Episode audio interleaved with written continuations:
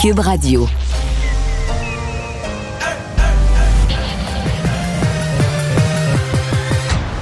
Mario Dumont. Organiser, préparer, informer. Les vrais enjeux, les vraies questions. Mario Dumont. Les affaires publiques n'ont plus de secret pour lui. Cube, Cube Radio. Bonjour tout le monde et bienvenue, bienvenue à Cube Radio. Euh, on a euh, évidemment une émission chargée pour vous avec tout au long de l'émission euh, un œil tourné vers Ottawa euh, où le travail de de nettoyage de la ville, de tasser les manifestants, surtout de tasser les camions, là, qui va être la deuxième étape, euh, ben c'est déjà en cours avec les policiers. Bonjour Vincent. Salut Mario. Là, il vient d'avoir un point tournant, là. Euh, oui, on nous, écoute, on nous confirme que dans les dernières minutes, Mario, tu sais pas quoi, on a démantelé le spa. Bon. Le fameux spa qui avait fait, que, des images qui ont probablement fait le tour du monde, là, de gens dans un beau spa chaud, alors que, euh, ils bon, disent qu'ils sont dans une dictature, mais ils peuvent faire du spa devant le Parlement d'Ottawa le milieu, pendant dans le plusieurs milieu jours. de la rue, oui. Ben, le spa a été euh, dégonflé, euh, vidé, et là, il n'y a plus de spa. Alors, euh, pas un signal fort que la que- fête est Qu'est-ce que terminée. les policiers font dans ce temps-là? Est-ce qu'ils prennent le temps de démanteler le sport, rouler les fils et tout ça, ou bien ils donnent un coup de machette, de- ils donnent un coup de machette dedans? J'ai pas vu la scène, mais je pense pas qu'ils le remettent dans son emballage. Ceci dit, euh, bon, euh, c'est quand même un travail, on le sent, là, extrêmement professionnel des policiers. Jusqu'à maintenant, je pense qu'il n'y a même pas de blessés. euh, Non, faut dire qu'ils ont pas utilisé aucune tactique de vraiment d'assaut, de balles de plastique, gaz lacrymogène, rien de ça. Probablement parce qu'on n'en a pas besoin pour l'instant. Euh, ils ont pu avancer assez bien, les policiers, tranquillement, coup par coup, un peu comme on fait en temps normal. On évite, j'ai l'impression, l'utilisation de gaz lacrymogène, de balles de plastique en cause de la présence d'enfants. On va être sûr, on s'imagine quand même les dommages que ça peut faire. Euh, une balle de plastique là, qui euh, pourrait peut, ricocher sur un enfant. Donc on prend pas de chance, mais ça progresse. Là. On veut y aller lentement, mais ça progresse. D'ailleurs, on voyait des interventions dans des véhicules, dans des gens qui se sont enfermés dans leur VUS. Ben, les Ouais, policiers, dure pas longtemps, là. ben, ils cassent la vitre en mille morceaux, puis ils sortent la personne. là. Alors, euh, on en est là. Euh, ce sera à voir dans des camions, par contre, mais grandeur, ça peut être plus c'est Parce compliqué. que ce matin, à LCN, j'avais euh, spécialiste en intervention policière, puis je parlais de ça, c'est un camionneur qui s'enferme, les vitres cassées, puis il n'a pas l'air à trouver que la vitre pour un policier qui, qui a le devoir là, de, de mettre fin à une occupation, la vitre d'un véhicule, c'est pas un gros obstacle. là. Non, je pense qu'ils s'y attendaient. On verra l'intervention dans des camions où là, ils sont un peu plus, peu plus hauts. Ouais. Ça peut être plus difficile, mais je pense pas que c'est sur le point de les arrêter. Mais néanmoins, là, on n'est pas, on est loin d'avoir dégagé tous les secteurs de la ville. là. Non, On 21 avance, remorquages confirmés jusqu'à maintenant, c'est très peu. Et on va rejoindre tout de suite Julie Marcoux. Allons retrouver 15h30 notre collègue Mario Dumont. Salut Mario. Bonjour. Bon. Alors, euh, la dernière fois que tu as été en onde, euh, il y avait eu, bon, ça commençait à bouger. Depuis ce temps-là, il y a eu 21 personnes qui ont été arrêtées, 21 poids lourds remorqués, mais depuis, euh, il ne s'est pas passé grand-chose. Quelle lecture tu fais de ce qui se passe là, sur le terrain où les policiers qui sont extrêmement patients, on parle même d'une patience légendaire, comment est-ce qu'on peut expliquer ça? Ben, ils sont extrêmement prudents. Est-ce que c'est la présence d'enfants? Est-ce que c'est vraiment parce qu'ils ont ordre, là? Ce sont des images qui vont circuler à l'international? Ce sont des gens qui veulent se faire arrêter. Il faut le dire, ils le demandent de se faire arrêter. Les 21 arrêtés, il n'y a personne qui a été arrêté. Ben, on est au Canada. Tu regardes, tu compares avec la France. En France, un manifestant, si tu restes en mauvaise place deux, trois minutes de trop, tu peux te faire prendre. Puis tu voulais pas te faire arrêter. Tu te fais prendre dans un groupe. Puis il y aurait- Ici, quelqu'un qui veut se faire arrêter, il faut que tu l'exiges quasiment. Là. Tu sais, tu restes devant le policier, tu te tasses pas, tu le pousses, tu le bouscules. faut quasiment que tu signes un papier « Je veux me faire arrêter ». Dire, Par ton comportement, c'est que tu veux vraiment ça. Fait que, tu sais, c'est la patience policière. Évidemment, euh, bon, je suis convaincu que dans la population... euh, c'est rare, rarissime de voir une, une intervention policière qui se déroule de cette façon-là, quand même, Mario. Non, mais c'est rare qu'on voit une foule euh, aussi euh, agressive, là. On n'a pas beaucoup de souvenirs. Parce que des fois, tu as des grosses foules, le monde bien... ex- Mais tu sais, ça se dissipe, là. Mais des gens prêts à l'affrontement... ben, tu sais, en, en Alberta, il était armé, là. Mais des gens prêts à l'affrontement... prêts- Bon, euh, sûrement... il y a une couple d'affaires qui ont, qui ont contribué à ça. Des gens craqués par les réseaux sociaux, puis tout seul au maximum, ça aide pas. Mais aussi des gens qu'on a laissés se craquer. Ça fait trois semaines qu'on on les a laissés s'installer là. Fait qu'à c'est aussi psychologique. Ils sont devenus. Tu sais, ils disaient à nos journalistes il y a quelques jours vous n'êtes pas chez vous, c'est nous autres, on est chez nous ici. Là. Tu comprends? La rue est rendue à eux. Là. Ils, faisaient la circulation, ils disaient à tout à propos d'aller là, ils disaient aux automobilistes quoi faire. Tu sais, il n'y a plus, plus de police à sais, C'est un lieu, un lieu où il y a un, de non-droit, le centre d'Ottawa, où c'est des manifestants, tout un chacun, qui gèrent la ville depuis trois semaines. Donc, c'est certain que c'est plus difficile. Ils se sont radicalisés aussi parce qu'ils sont installés chez eux. C'est comme si les policiers, de vouloir redonner la ville aux résidents, c'est comme si c'est les policiers qui sont des étrangers qui débarquent sur, Ouais. leur, sur leur terrain où ils ont mis leur spa, où ils ont mis leur garage, où ils ont mis leur barbecue. C'est spécial ce qui se passe. C'est un peu sans précédent. C'est pour ça qu'il faut rétablir l'ordre. Évidemment, euh, sans égard à la cause qu'au départ, là, si on remonte à la cause que les camionneurs défendaient au départ, si on peut être pour, on peut être contre, mais il n'y a, plus au- il y a plus aucun lien entre la cause des camionneurs au départ et ce que c'est devenu aujourd'hui dans les rues d'Ottawa et le pourquoi de l'intervention des policiers. là. Euh, Mario, on attend un point de presse des policiers d'Ottawa dans, aux alentours de 15h45. Le, le chef intérimaire, M. Bell, a promis hier aux citoyens d'Ottawa le week-end qui s'en vient sera très différent des autres week-ends que vous avez connus. Est-ce qu'il s'est avancé peut-être un peu, un peu, peu trop rapidement à la lumière de ce qu'on voit là, en ce moment? Ben, le week-end, c'est jusqu'à dimanche soir. Non, je pense que dimanche soir, la ville va être libérée. En très grande partie, sinon complètement. Mais on voit que c'est long. Mais c'est long. C'est long parce que la police s'est clairement donné comme défi qu'il n'y ait pas de blessés, qu'il n'y ait pas d'altercation ou le moins possible, le moins qu'on puisse s'imaginer. La police avance quand même. Ils ont vidé plusieurs véhicules. Plusieurs véhicules qui sont encore là, mais dont les, euh, dont les occupants ont été arrêtés. Euh, bon, il reste des coins de rue, là, il reste des manifestants qui empêchent les policiers d'avancer, etc. Mais les policiers gagnent du terrain, prennent le contrôle de la situation. Mais on se comprend, là. Dire, si on, si on sort l'anti-émeute, les gaz lacrymogènes, on a déjà vu les policiers euh, prendre le contrôle d'une situation beaucoup plus vite. Dans ce cas-ci, je pense qu'il y a beaucoup de choses qu'on craint, euh, Julie. On craint aussi que des gens se radicalisent, qu'on les chasse d'Ottawa, mais qu'ils aillent faire euh, des actes euh, graves, chacun dans leur ville, ou des petits groupuscules qui vont faire... Que, que ça pourrait peut-être nourrir d'autres manifestants, alors qu'il y en a une qui se prépare du côté de Québec, une manifestation. Ouais, ou n'importe où ailleurs au Canada, là, ou n'importe où ailleurs au Ca- au Canada, Mm-hmm. que des sous-groupes radicalisés, puis radicalisés encore plus par une intervention policière musclée qui aurait fait des blessés. Là, ça fait des martyrs. Ben, que ça crée des cellules de gens qui vont poser des gestes radicaux un peu partout dans des petites villes ou des plus grandes villes au Canada. Donc, on, on- semble, on est prêt à dépenser beaucoup de temps énormément. Et là, j'insiste, là, pauvre contribuable, fermez votre TV, je vais te dire la phrase, énormément d'argent. Ça coûte, je sais pas si tu t'imagines comment ça coûte plus cher le fait de dire on veut pas brasser, on veut pas bousculer, on veut respecter les droits de chacun, on veut faire le minimum d'arrestations. Il y a un prix à ça, là, le temps, temps supplémentaire par nombre de policiers de partout. Je veux dire, euh, c'est nous tous qui payons pour ça. C'est ça aussi, là, pour quelques centaines de personnes, dont euh, les. euh, c'est probablement qu'avec cet argent-là, on aurait pu arranger toutes les haltes routières euh, du Canada pour les camionneurs. Oui. Mario, il n'y a pas un risque de perte de crédibilité à l'endroit des, des forces policières à force de répéter attention, là, si, si vous ne quittez pas Ouais. cette zone rouge, vous allez vous faire arrêter? Mais il y en a, à mon avis, il y en a, y en a eu un durant depuis deux semaines. Là. Je veux dire, parce que là, tu faisais rien. À partir de là, aujourd'hui, on peut pas dire que tu fais rien. Tu avances. Tu avances lentement. Mais je veux dire, les manifestants voient les policiers, voient la présence policière, euh, voient la rangée d'ambulances en arrière des policiers au cas où. Je, pense qu'aujourd'hui, il y, a- il y a une crédibilité. là. Les manifestants peuvent pas dire on, il se passe rien, on se rend pas compte de rien. Dans les jours précédents, moi, je pense que oui. Je pense que c'est ce qui a compliqué l'intervention. C'est qu'on a fait tellement de fois la menace. Là, là, là, c'est fini. Là, là, c'est vraiment fini. Puis le maire, puis le premier ministre, puis le, le chef de police, puis un autre, puis tout le monde qui dit ça aux manifestants. Là, vous devez repartir chez vous, c'est fini. Puis il se passait, mais rien, rien, rien, rien, rien. là. même pas de policiers dans la rue, rien du tout. là. Les gens faisaient ce qu'ils voulaient. Ah, C'est sûr que ça, Ouais. c'était loufoque. là. En termes de crédibilité des autorités, c'était loufoque, totalement. Mais le fait de dire, d'inscrire, je regardais le- les derniers tweets de la police d'Ottawa, si vous vous trouvez dans cette zone rouge, vous allez vous faire arrêter. Euh, Est-ce qu'on doit comprendre que les policiers auraient la légitimité d'arrêter les manifestants? Normalement, oui, c'est ce qu'ils Oui, écrivent. mais ils veulent pas. Et pourtant, non. ça revient à la Ouais, première ben, phrase que je te disais.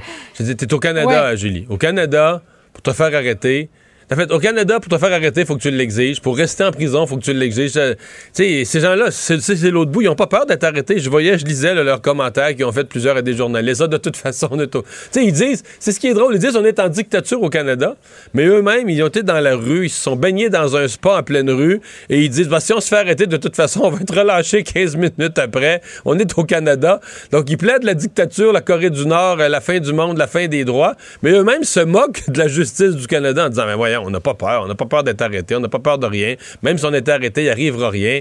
Euh, bon, ça, c'est peut-être pas si clair, là. Des fois, il y a eu des conséquences, mais c'est vrai qu'au Canada, et on aime les lendemains de manifestations au Canada, on s'en fait un festival de l'éponge, le passer l'éponge, puis tout oublier, puis t'as cassé une vitrine, non, ben c'est juste drôle, là, ça faisait partie de l'événement, puis Et- euh, t'as blessé quelqu'un, Ah, c'est juste drôle. C'est ça, c'est le Canada, c'est le festival de passer l'éponge. Donc, les gens, au fil des années, les gens finissent par, les gens les plus violents, les manifestants les plus radicaux, finissent par se fier là-dessus. On a entendu les histoires des autres, puis t'es au Canada, puis il n'y a pas de conséquences, puis il n'y aura pas de, vraiment de procès, puis ils vont abandonner en cours de route, puis il arrivera rien, ils vont te garder en prison 3-4 minutes, puis tu t'es pas rentré dans... T'es encore dans, t'es encore dans le vestibule du poste de police, puis on te parle déjà de ta sortie, là. Tu t'es même pas encore complètement rentré, t'as pas les deux pieds dedans, puis déjà, puis si t'es un bon avocat, ben là, peut-être qu'il commence à parler de ta sortie dans le stationnement, t'es même pas rentré. Ça, c'est sûr que c'est... Ça fait partie du ridicule, là. Euh, Mario, parmi les manifestants, c'est clair qu'il n'y a pas simplement des, des fiers à bras. hein. On a vu, bon, il y a des enfants, tu en parlais tout à l'heure. Euh, quoi qu'on les a moins vus, là. Euh, ils semblent avoir été peut-être un peu retirés par, euh, par les autorités. Il y a des femmes, jeunes, moins jeunes. Est-ce que ça, ça peut influencer, selon toi, les, les policiers? Ça n'a rien à voir, là. Femmes ou hommes, il y a des femmes aussi parmi les, les, les, euh, les- les, euh, policières et tout ça. Dire, Une femme, qui a été arrêtée. Oui, ouais, une femme adulte là, est responsable de ses actes comme un homme. Euh, par contre, les enfants, c'est une autre affaire. J'ai dit à quel point moi j'étais, je trouvais ça épouvantable. Je trouvais ça épouvantable comme comportement d'amener ses enfants dans une manifestation comme ça où c'est pas leur place, mais de les utiliser comme bouclier humain. Tu utilises tes enfants pour te protéger de la police, c'est- épouvantable. Comment des gens en viennent à penser comme ça, mais c'est une forme de radicalisation. C'est que tu penses que ta cause est tellement bonne qu'il n'y a plus vraiment de limite aux, moyens. Et ça, je pense que c'est ce qui rend plus difficile le travail des policiers. Des gens qui militent pour une cause, je sais pas, là, euh, mettons, en relation de travail. Les gens veulent avoir des meilleurs salaires, des meilleures conditions de santé sécurité au travail. Mais ils savent, ils sont prêts à pousser jusqu'à un certain point. Ils sont tannés, ça fait des années qu'on négocie, l'employeur ne nous écoute pas. Mais à un moment donné, ils savent où ça. Ils, savent où s'arrêter. Alors que là, tu as des gens qui ont lu toutes sortes de choses sur les réseaux sociaux, qui l'ont cru, qui ont toutes sortes de causes différentes, certains qui sont à l'extrême droite, certains euh, qui pensent qu'on vit dans une dictature. Peut-être, il y en a peut-être encore certains parmi eux, faut pas l'exclure, il y en a peut-être encore un certain nombre qui se battent vraiment pour la cause initiale des camionneurs, qui n'ont jamais décroché de la première cause, même si tous les autres avec eux sur la rue sont pas là-dessus pantoute. Il y en a probablement encore quelques-uns qui sont de cette première cause. Mais une fois radicalisé, ben, tu es prêt à aller plus loin. Puis ça, c'est un exemple d'utiliser les enfants pour, euh, comme, euh, comme bouclier humain.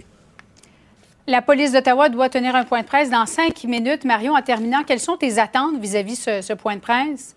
Moi, je pense qu'il va être dans le ton d'une action très, ce qu'on voit aujourd'hui, là, très professionnelle, très lente. Euh, Donc, on va sûrement, euh, m'attendre à ce qu'on va probablement faire un bilan d'arrestation, etc. Mais redire, euh, probablement qu'on s'adressera beaucoup aux manifestants euh, pour pas mettre de l'huile sur le feu, pour dire aux gens qu'il est encore temps de quitter, parce que leur but en bout de ligne, c'est pas de faire des arrestations. Là.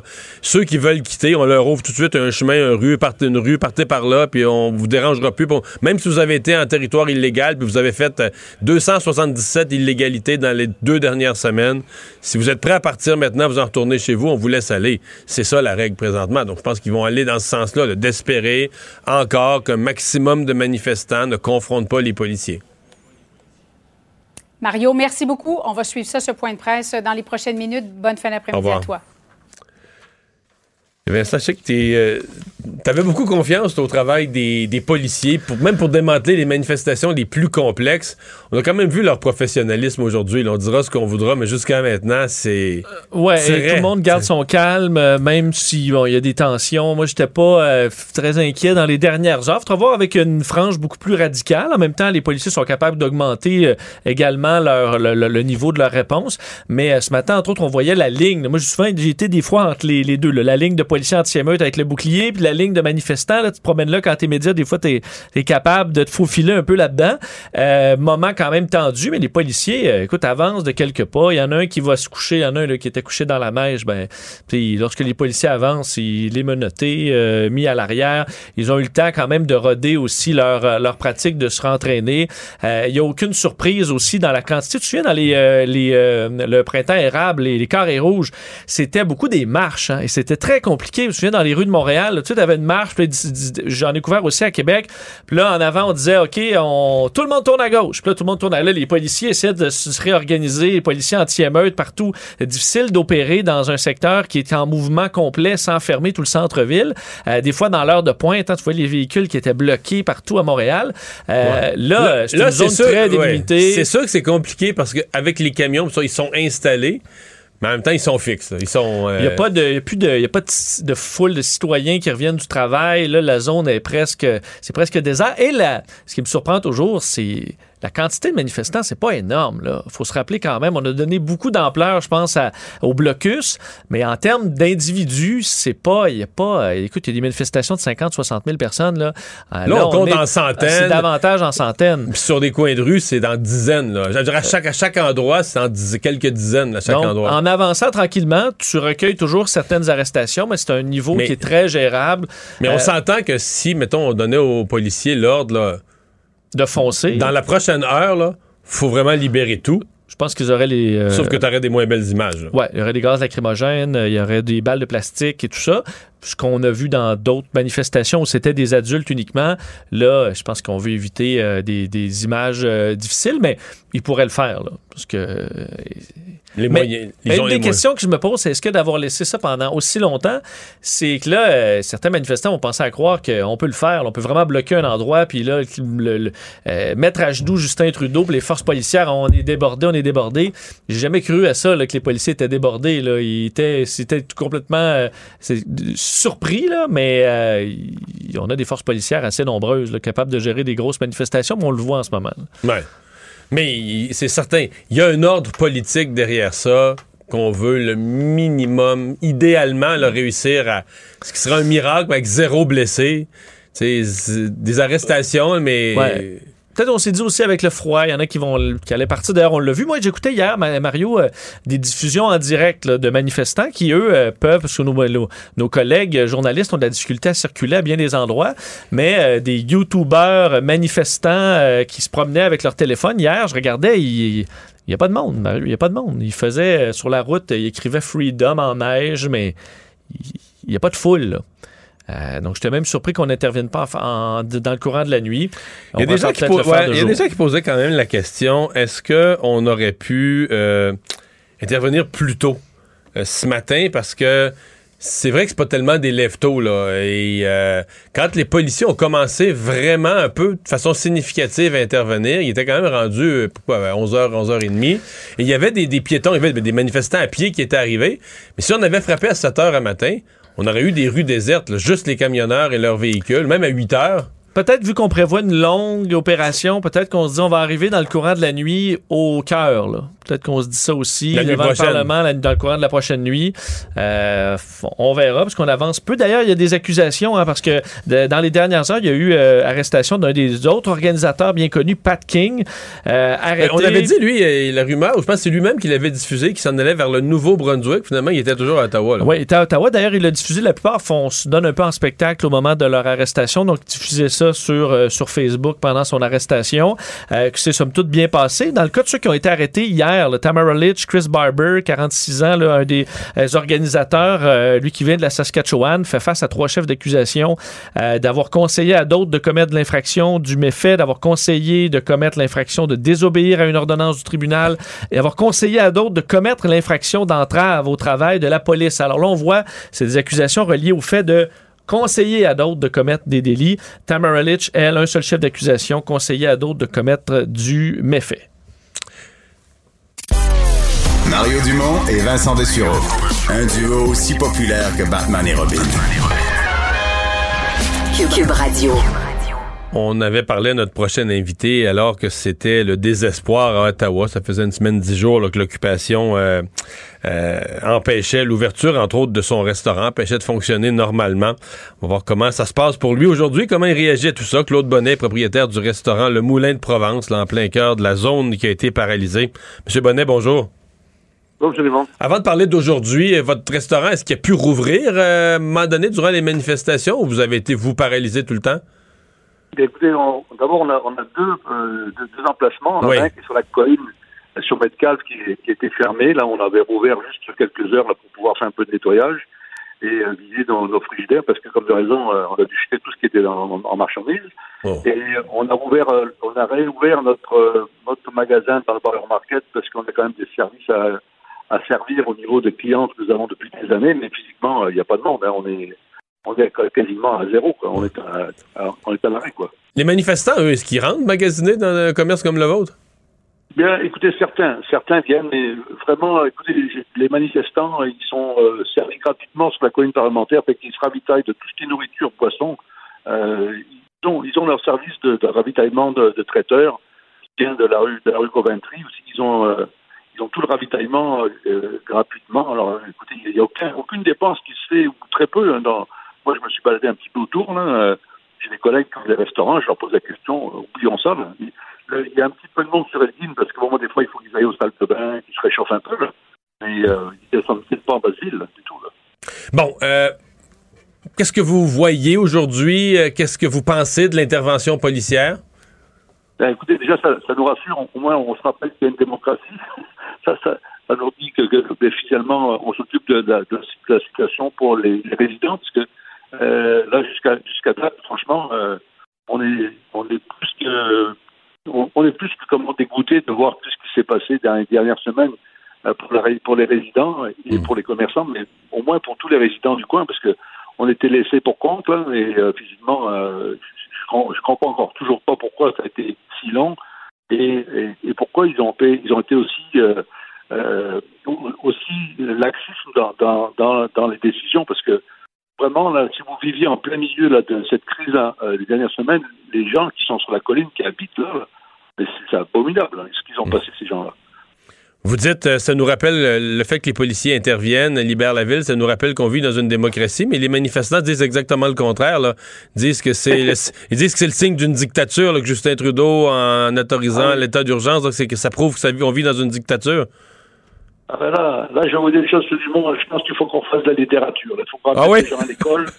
Euh, si, si, jamais on veut parler des mots que ces gens emploient, de la liberté, la, la, la démocratie et le droit, euh, je pense qu'il faut qu'on fasse les livres parce que les livres d'écriture sur lesquels moi j'étais à l'école où j'ai appris c'est quoi la liberté des uns où s'arrête et comment celle des autres s'arrête. Euh, on a oublié ça aussi. Mmh. La démocratie, c'est démocratie. Alors euh, on, on, pousse plus égal. La justice, c'est la même chose aujourd'hui. La preuve en est. Regardez, regardez, toutes les injustices qui ont lieu en ce moment euh, de, depuis que sont, ces gens-là ont pris la vie de l'assaut. C'est un état de siège complètement euh, jamais connu euh, pour le Canada, là, où c'est que toutes les libertés sont permises. Je sais pas, je vais pas vous. Euh, oui, je comprends bien ce que vous me dites. Je vais pas vous tourner le fer dans la plaie, mais bon, il y a des manifestants, ils ont une cause, OK, bon, s'installe longtemps, ça vous cause un dommage. Mais aviez-vous l'impression, comme commerçant local, je vais utiliser le mot de vous faire barber, ni plus ni moins. Je donne des exemples. Euh, l'installation d'un spa, etc. De, mm. En pleine rue, en pleine, l'espèce d'occupation de la place publique, là, mais qui dépasse largement le simple fait. T'sais, installer un spa dans le milieu de la, de la place publique, de la non. rue, ça, ça dépasse non. la seule idée de manifester. Là. Mais là, on n'est plus, plus, dans une manifestation. Là, on, moi, je dis une chose, on a créé un, un vrai parti, un multi-parti, on a, on, a, on a vraiment organisé euh, un, un brouhaha pour vraiment faire vraiment un, parti pour, pour embêter, pour faire voir à la société comme quoi il euh, y, a, y, a, quelque chose qui ne marche plus dans notre système. Là. Euh, qui, qui, qui, va accepter ça On ne sait plus comment regarder ça, avec quel œil on peut regarder ça. On peut le regarder en riant, on peut le regarder sur un œil de, complètement déconcertant. Mais franchement, il y a une prise nationale qu'on devrait tous regarder ça, dire mais est-ce qu'on est rendu à ce point-là au Canada? Euh, Un pays qui, qui, est toujours un pays de bienvenue pour tous les gens du monde qui viennent au Canada. Moi, je suis un immigrant depuis 40 ans. Je n'ai jamais pensé voir un bordel comme ça dans la capitale du Canada. Et, et aujourd'hui, c'est décevant de voir comment on, on a laissé ces gens-là s'installer comme si c'était un camping en, en plein été. Là. Euh, franchement, c'est- pas pas normal. C'est pas normal. euh, La démission du chef de police d'Ottawa, est-ce que c'était nécessaire ou est-ce qu'il a été victime des circonstances? Comment vous voyez son rôle, sa responsabilité? Ben, écoutez, je pense que c'était une bonne chose qu'il s'en aille parce que déjà là, pour moi, euh, en tant que citoyen, je parle même pas comme commerçant, mais comme citoyen, je trouve ça inacceptable depuis le temps que les- le convoi était prévu d'entrer dans Ottawa. Je pense qu'il y a des gens qui sont là pour nous aider au niveau civique pour protéger le Parlement. Euh, c'est incroyable. Moi, je, me, je remets toujours ça. C'est comme si on avait vu rentrer des camions dernièrement. Vous savez, quand je suis rentré en France euh, avec des, des convois, on les, on les aurait laissés rentrer je sur les Champs-Élysées. Et puis là, ils auraient fait la fête. Mais c'est pas acceptable. Je ne comprends toujours pas comment ces camions sont rentrés au centre-ville d'Ottawa. Ils auraient, pu, les garder à l'extérieur, que les gens viennent manifester. Moi, j'ai toujours été en accord pour la manifestation au niveau des choses qui étaient en, en comment, euh, au niveau des vaccins, comme ils voulaient, euh, voulaient combattre le, le- côté de la vaccination. Bon, ça, c'est chacun a droit de penser ce qu'il veut, mais et pourquoi avoir laissé entrer les camions au centre-ville? J'ai jamais compris ça. Euh, C'est complètement, complètement insensé. Mais, euh, Monsieur Bonnet, on va souhaiter que vous puissiez reprendre vos activités commerciales régulières euh, dans les meilleurs délais. Merci de nous avoir parlé. Ça m'a fait plaisir, monsieur. Au revoir. Alors, c'est Claude Bonnet, propriétaire du restaurant Le Moulin de Provence. Il a un autre commerce euh, aussi. Ça n'a pas été facile pour eux depuis trois semaines. Pendant que je faisais l'entrevue avec M. Bonnet, restaurateur d'Ottawa, Vincent, le fameux point de presse attendu de la police d'Ottawa s'est amorcé. Euh, les grandes annonces sont faites. Tu peux nous en faire un résumé? Ouais, le chef Bell qui euh, fait un peu le bon un petit bilan là, de ce, que, ce qui a eu lieu jusqu'à maintenant, disant que parlant d'une opération méthodique qui va prendre du temps et que c'était prévu ainsi, euh, qu'on a installé des points clés là, hier soir et que depuis ce matin on est en déploiement plus important. Euh, le chiffre qu'on a donné, 70 personnes arrêtées jusqu'à maintenant. Donc, c'était 21 Euh, ouais. Donc, ça a monté quand même pas mal. Euh, la ville d'Ottawa se disait ça. on- les policiers avancent et la ville d'Ottawa a des équipes pour net faire du nettoyage là, par, par la suite pour pouvoir remettre les rues euh, dans un, un état adéquat. D'ailleurs, il promet aux citoyens euh, de leur redonner une ville euh, dans, euh, donc calme et de, que les gens puissent retrouver leur quiétude. Euh, Mais il va, avoir, il va avoir une méchante plaque de glace à quelque part, là. Le spa, Vincent, Ah, le oui, spa. je me demande tout le temps. Oui, oui, le spa, il va faire une oui. euh, mais je pense qu'en passe la gratte, ça va, ça va s'enlever. euh, Mettez du sel, là. Mario va mettre bien du sel. Euh, mais bon, il y a effectivement eu une bonne bornée de neige quand même hier. Oui. Ça fait partie du nettoyage. Les manifestants qui ont fait des bancs de neige aussi, qui ont pu déranger les policiers. Donc, euh, pas beaucoup d'autres détails, mais il y a une période de questions Mais il y a- y, toute une histoire d'une espèce de plan, parce que nous, on voit juste le moment où il y a le contact avec les manifestants, mais il parle d'un plan en 10 points. Là. Un des points, c'était de sécuriser, de- d'empêcher les, les- d'autres manifestants de venir s'ajouter. On parle d'une espèce d'opération en 10 étapes. Oui, là. et que là, euh, ça va bon train, mais on explique que c'est normal qu'on. C'est pas parce que les manifestants offrent plus de résistance que prévu. Euh, vraiment, c'est des étapes qui se font euh, boucher par boucher où on va s'approcher tranquillement du centre-ville, en fait, du, euh, du- devant le Parlement pour enlever les derniers camions dans ce secteur-là. Au niveau des remorquages, j'ai pas eu de chiffre. Par contre, le dernier, c'est encore 21. Euh, ça peut être plus long là, pour les remorquages d'opérations assez complexes sur des, euh, de tels véhicules. Mais il y a- euh, des experts en affaires policières qui pensent que les derniers remorquages, à un certain point, vont se faire dans un contexte il n'y aura plus d'êtres humains. plus il n'y aura plus d'êtres humains, là. Tu comprends? En fait, les seuls êtres humains, ça va être des policiers puis des remorqueurs, puis- mais il n'y a plus de manifestants, il n'y aura plus de gens autour, là. Plus personne dans les camions, plus personne autour des camions, plus de manifestants du tout, c'est ce qu'on risque de faire euh, quand on aura pris Mais ça, euh, ça. ça pourrait-tu, mettons, aller, ce que je viens de décrire, là, euh, les derniers camions enlevés, plus de monde autour, ça pourrait aller jusqu'à dimanche? Demain, dimanche? Ça pourrait être long, d'après Ouais, moi. parce que les, euh, y- on sait qu'il n'y a pas beaucoup de remorqueurs qui ont levé la main pour euh, euh, participer. Mais là, semble-t-il qu'il y en a. Là. Il y en a une file. Puis, et je pense que les remorqueurs, justement, ils avaient pas, ils voulaient pas aller se mettre entre les manifestants. ben, Mais Une fois que tout est dégagé, une fois que tout est dégagé, c'est- les- c'est vont- moins pire, vont ouais. faire leur, leur travail. Mario Dumont. Il analyse l'actualité et sépare les faits des rumeurs. Il n'a qu'une seule parole, celle que vous entendez. Cube Radio. Et comme à chaque vendredi à cette heure-ci, Émilie Fournier, productrice au contenu de Star Academy, vient nous parler un peu de ce qui nous attend dimanche soir. Euh, bonjour. Salut! Alors, euh, ben, c'était trois gars mis en danger la semaine passée. Cette semaine, c'est trois filles. Belle observation, effectivement. trois filles, donc euh, euh, Sarah Maud, Laurie et Camélia qui sont en danger cette semaine. On a euh, aux répétitions ce matin. Je dois vous dire qu'on a trois filles qui ont vraiment pas le goût de partir. On a Oh. trois belles prestations. Euh, elles sont très touchantes, chacune à leur façon. On sent que c'est des chansons qui ont justement bien été choisies, qui vont euh, euh, éveiller quelque chose en elles. J'ai bien hâte que vous les voyez. Elles vont vraiment tout donner. Mais on dirait euh, qu'il y, a- toujours un, un processus qui se ressemble un peu lors de la mise en danger, hein, parce qu'on dirait que euh, à chaque fois qu'elles vont faire bon euh, les la mise en danger et tout ça, il y a un moment où elles sentent qu'elles sont pas bonnes. C'est autant pour les gars pour les filles. Il y a comme un moment où, Ouais, ouais, comme les, les phases du deuil, là, là, elles s'effondrent, ça va pas du tout. Puis là, tranquillement, on reprend confiance. Ils vont faire un cours avec Lara qui a l'impression de, on dirait que ça leur donne des ailes. Puis après ça, les trois sont redevenus confiantes. Est-ce que je me trompe? Ben, en fait, tout le monde a ses nuances au travers de tout ça, mais tu as raison, tu sais, puis j'en rigole parce que effectivement, là, on, on le disait la semaine passée, tu sais, euh, Starac, c'est un peu les Olympiques la chanson pour ces jeunes-là. Je pense que euh, l'intensité est très, très forte et par le fait même, quand tout est intense autour de nous, on est aussi plus émotif. Ils sont jeunes également, faut pas oublier ça. Euh, tu sais, euh, Camélia a 17 ans notamment, là, donc il faut, faut se le rappeler. Euh, c'est beaucoup, beaucoup d'émotions. Puis c'est des jeunes qui ils réalisent leurs rêves en ce moment, sais. Donc, replongez-vous quand vous aviez 17, 20 ans, 25 ans, vous étiez à deux doigts de réaliser votre rêve, vous étiez dans vos premiers projets. Là, on vous ébranle. Ah, tu veux pas sortir, là. Tu veux pas, on a peut-être des doutes, on est, euh, on est en danger. Mais après ça, c'est de travailler aussi. Et c'est la magie, encore une fois, d'une Lara notamment, qui est tellement une grande humaine, j'aime bien dire ça, qui va être capable d'aller comprendre tout de suite le doute, l'intention, replacer ça. Euh, bon, Grégory Guylaine aussi dans, dans leur force propre à eux. Mais après, quand c'est là aussi où on voit la magie du travail, puis du travail d'équipe, Jusqu'où, euh, question comme ça, Émilie, euh, ju- jusqu'où ils peuvent changer de chanson? Parce qu'on voyait qu'une d'entre elles avait un débat, même Lara était d'accord que c'est pas la chanson pour toi. Puis je comprends l'angoisse de dire, OK, là, je me sens pas à l'aise avec ma chanson, est-ce que je la change? Mais à un moment donné, le gala approche. Je pense que vos, euh, vos musiciens, à un moment donné, ils veulent savoir à quoi ils ont affaire. Euh, ju- jusqu'où, c'est quoi le Ben, deadline? il faut que le chanteur la répète aussi, cette Ben chanson. oui, mais ça, c'est quoi le deadline pour eux? Est-ce que vous leur dites, ben là, jeudi à midi, il faut que ce soit décidé? Est-ce qu'il y il y a une heure précise? Il n'y a pas d'heure de tomber, on n'est pas, euh, on n'est pas le journal de Montréal, mais euh, ceci dit, évidemment que pour eux aussi, à un moment donné, ça devient important de savoir où est-ce qu'ils s'en vont, c'est quoi le plan, comme dit toujours Grégory. Euh, mais on est assez ouvert à l'écoute, ça se fait pas mal naturellement.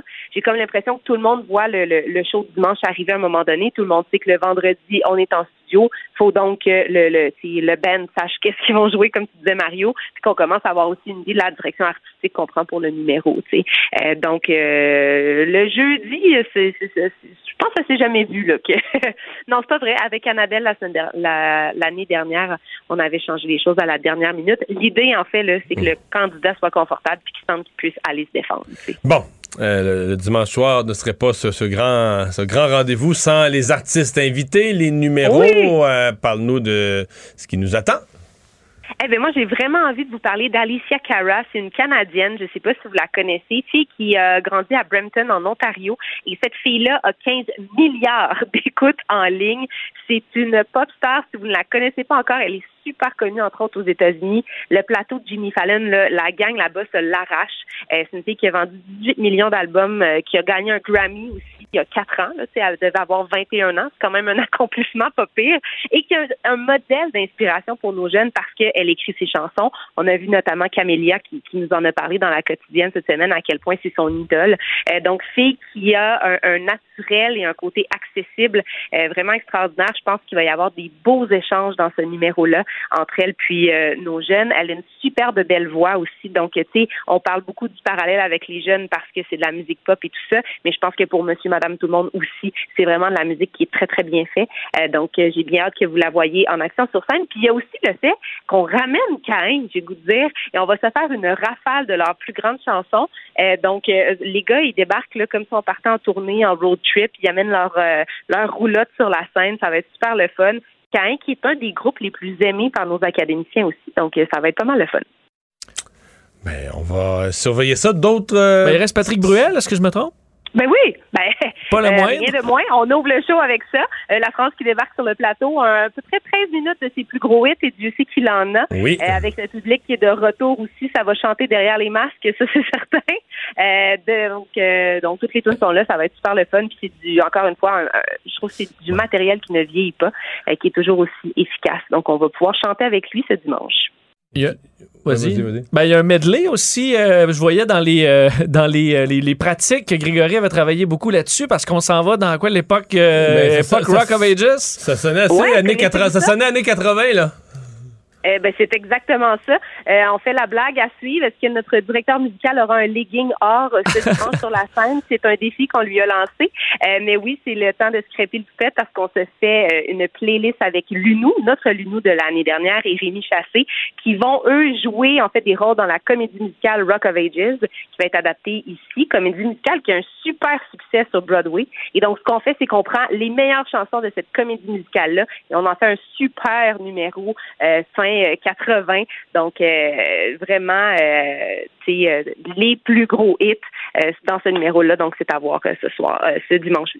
Avec d'autres petits secrets des coulisses ou d'autres petits secrets de la- de l'académie. ou- Secret de coulisses? Hmm, Qu'est-ce que je peux vous dire? Mais je trouve qu'on a des jeunes quand même gentils, dociles. Il y a pas, il y a pas, ça postule pas si fort que ça dans C'est les vrai. coulisses. Juste qu'il y en a un qui sera. que c'est- Mathieu a peut-être envie d'une transformation capillaire. On sait Oh! pas si ça va.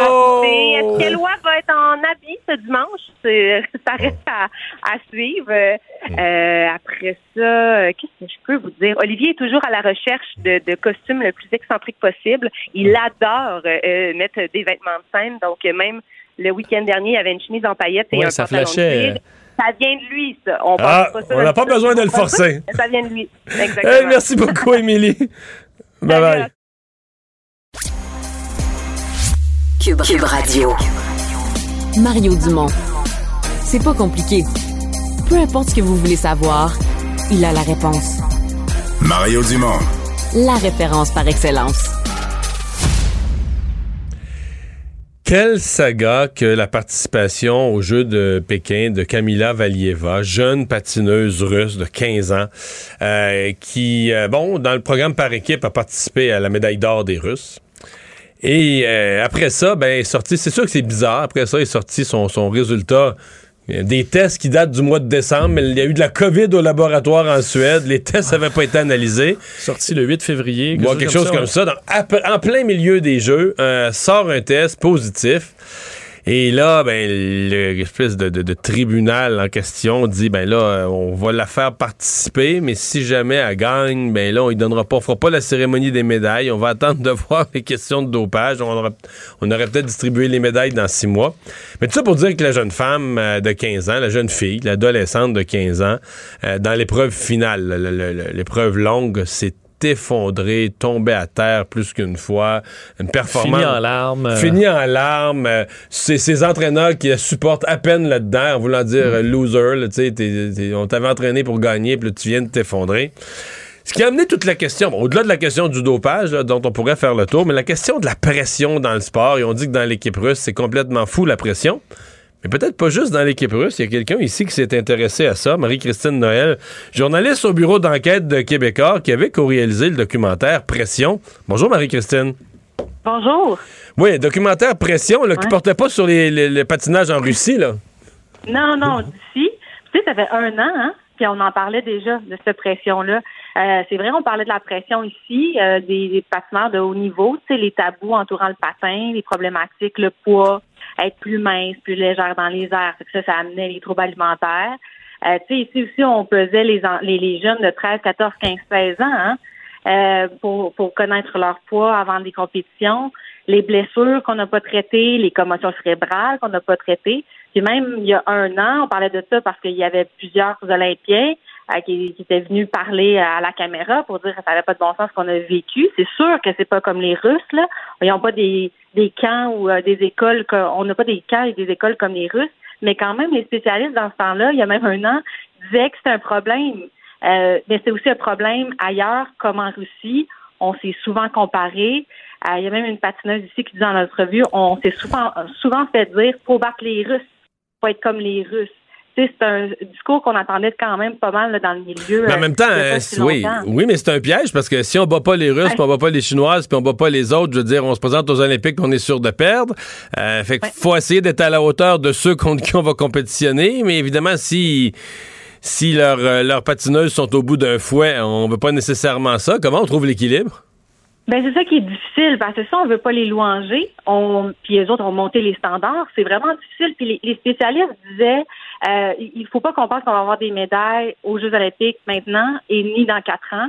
Et il va falloir qu'on fasse ça différemment parce que les Russes ont pris le shortcut. C'est eux leur entraînement, leur entraînement là, c'est la répétition, la répétition. Si tu es blessé, si euh, euh, tu es fatigué, tu dois continuer. Nous, on ne doit pas fonctionner comme ça. Et c'est démontré dans d'autres sports, mais aussi dans le patinage artistique, que quand tu as une bonne équipe autour de toi, quand tu adaptes ton entraînement aux athlètes, ça fonctionne. Par exemple, euh, s'entraîner sept jours semaine, ça fonctionne pas pour certains athlètes. Il faut qu'ils s'entraînent quatre jours, puis ensuite se reposer. Et on voit vraiment des réussites là-dedans. On voit qu'il y a des patineurs ça fonctionne vraiment bien. Puis on est en train d'adapter ça.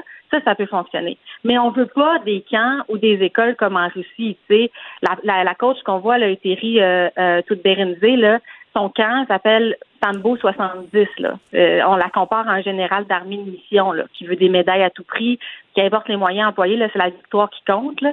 Euh, hmm. C'est le, le, journaliste Robert Froidi là, qui sortait ça hier. Euh, on veut pas ça ici, puis on n'est pas obligé de le faire. Parce que ça s'appelle un camp, là, puis on sait plus trop un camp, un camp d'entraînement, un camp de patinage ou camp de concentration quasiment. Non, mais je veux dire dans le sens. Ben, je, vais pas aller là, mais c'est un, ouais. Le mot camp, là, on se dit, c'est quoi le, genre de discipline, euh, le genre de discipline alimentaire, exercice? Est-ce que, est-ce que c'est encore une vie humaine, tu sais euh? C'est ça, puis ils ont tous des problèmes, ils ont tous des, troubles alimentaires, ce qu'on répétait aussi dans, les articles dans les, dans les dernières semaines. Ici aussi, hein, il y a beaucoup de patineurs qui ont lâché le patin parce que, notamment, il y avait des troubles de, santé, puis des, troubles euh, alimentaires. C'est la même chose là-bas. Puis là-bas aussi, il faut se dire, les, les, grands champions russes et les grandes championnes russes, là, ils font juste un cycle euh, olympique ou presque, hein, parce qu'ils se deviennent trop vieilles. Ils sont remplacés par des jeunes. Parce que ces jeunes-là de 15, 16, 17 ans, comme Camilla Valieva, ben elle, elle n'a pas, par exemple, ses menstruations. Donc, elle n'a pas des formes, elle ne s'est pas développée. Donc, c'est plus facile pour elle de sauter dans les airs, contrairement à nos patineurs qui ont 20, 21, 22 ans. Mais les patineurs ici aussi, la même chose, avec les pesées, avec les troubles alimentaires, ben, ils n'ont pas leur menstruation avant 19 ans. Donc ça, ça commence à devenir un problème.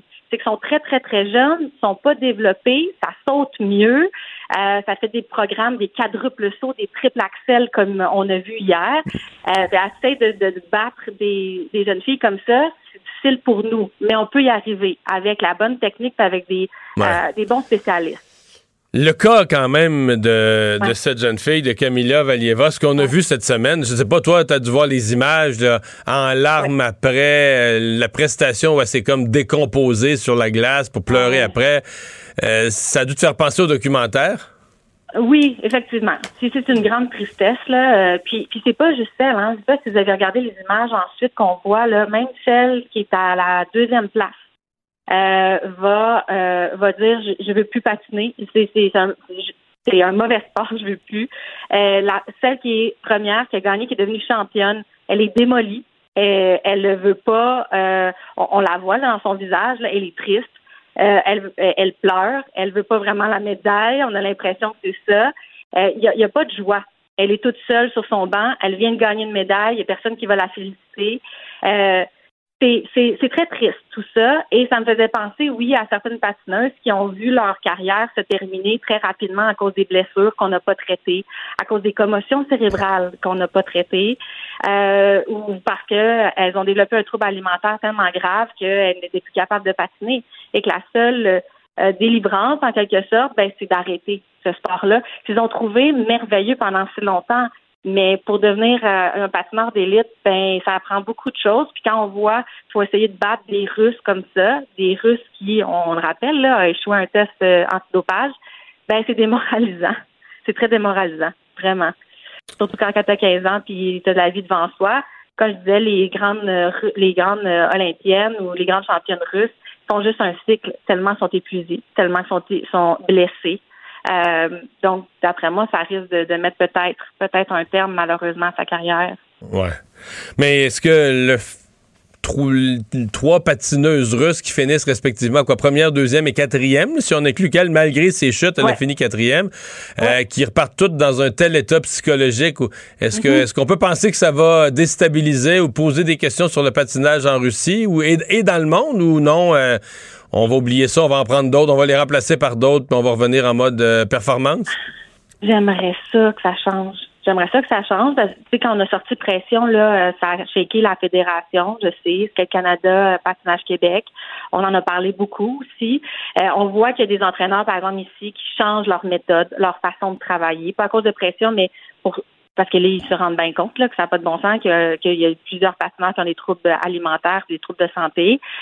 donc, on tente de, changer ça le plus possible. On voit qu'on essaie de trouver des spécialistes. Euh, tu la grande école euh, à Verdun là, euh, de, de patineurs en danse qui vont super bien. Puis on voit que leurs standards sont élevés, oui, mais qu'ils mettent l'athlète de l'avant, ça c'est bien. Mais tu sais, CEO là, qui déplore la très triste histoire de Valieva, là, puis c'est Thomas Bach, Thomas Bach qui sort, suis de l'attitude. Oui, mais ensuite, qu'est-ce qu'on fait? le CEO, c'est pas la police, là. Elle veut pas interroger des suspects. Donc, ils peuvent imposer des sanctions à des athlètes, mais le sport international est à la merci un peu des règles que les pays veulent bien adopter. Puis la Russie ne va pas enquêter sur la coach d'Eridze à la main des champions. C'est toute cette question-là à se poser, mais je pense que ça l'a beaucoup ébranlé. C'est pas la première controverse en patinage artistique, tu me diras, là, mais je pense que ça a ébranlé beaucoup de monde. Je pense qu'il y a des coachs aussi qui vont se rendre compte que ça n'a pas de bon sens. Parce que, tu sais, on peut pas blâmer la, jeune fille de 15 ans, on peut blâmer son équipe. Non, vraiment pas. Non, elle avait l'air... Euh, c'est juste. Euh, c'est ça, c'est juste triste euh, à l'infini de, de, la voir s'effondrer. Marie-Christine Noël, merci beaucoup. Merci. Au revoir.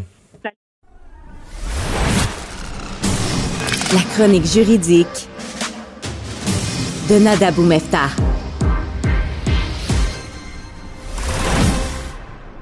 Bonjour Nada. Bonjour. Alors, euh, la suite de la mort de Pierre Coriolan, le coroner veut améliorer la formation des policiers.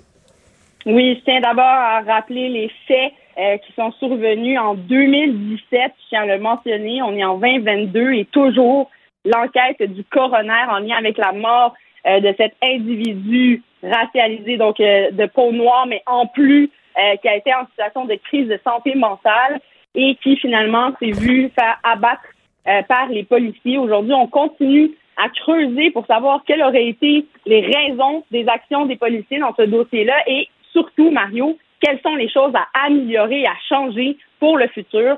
C'est sûr que la question de formation est ressortie et certaines informations mentionnent que les policiers qui étaient sur place se basaient sur des formations qui datent d'il y a 15, 20 ans, donc pas assez à jour. Et c'est une des questions qu'on verra euh, si on aura des suggestions, des propositions du coroner à améliorer en ce sens-là auprès du service de police de Montréal.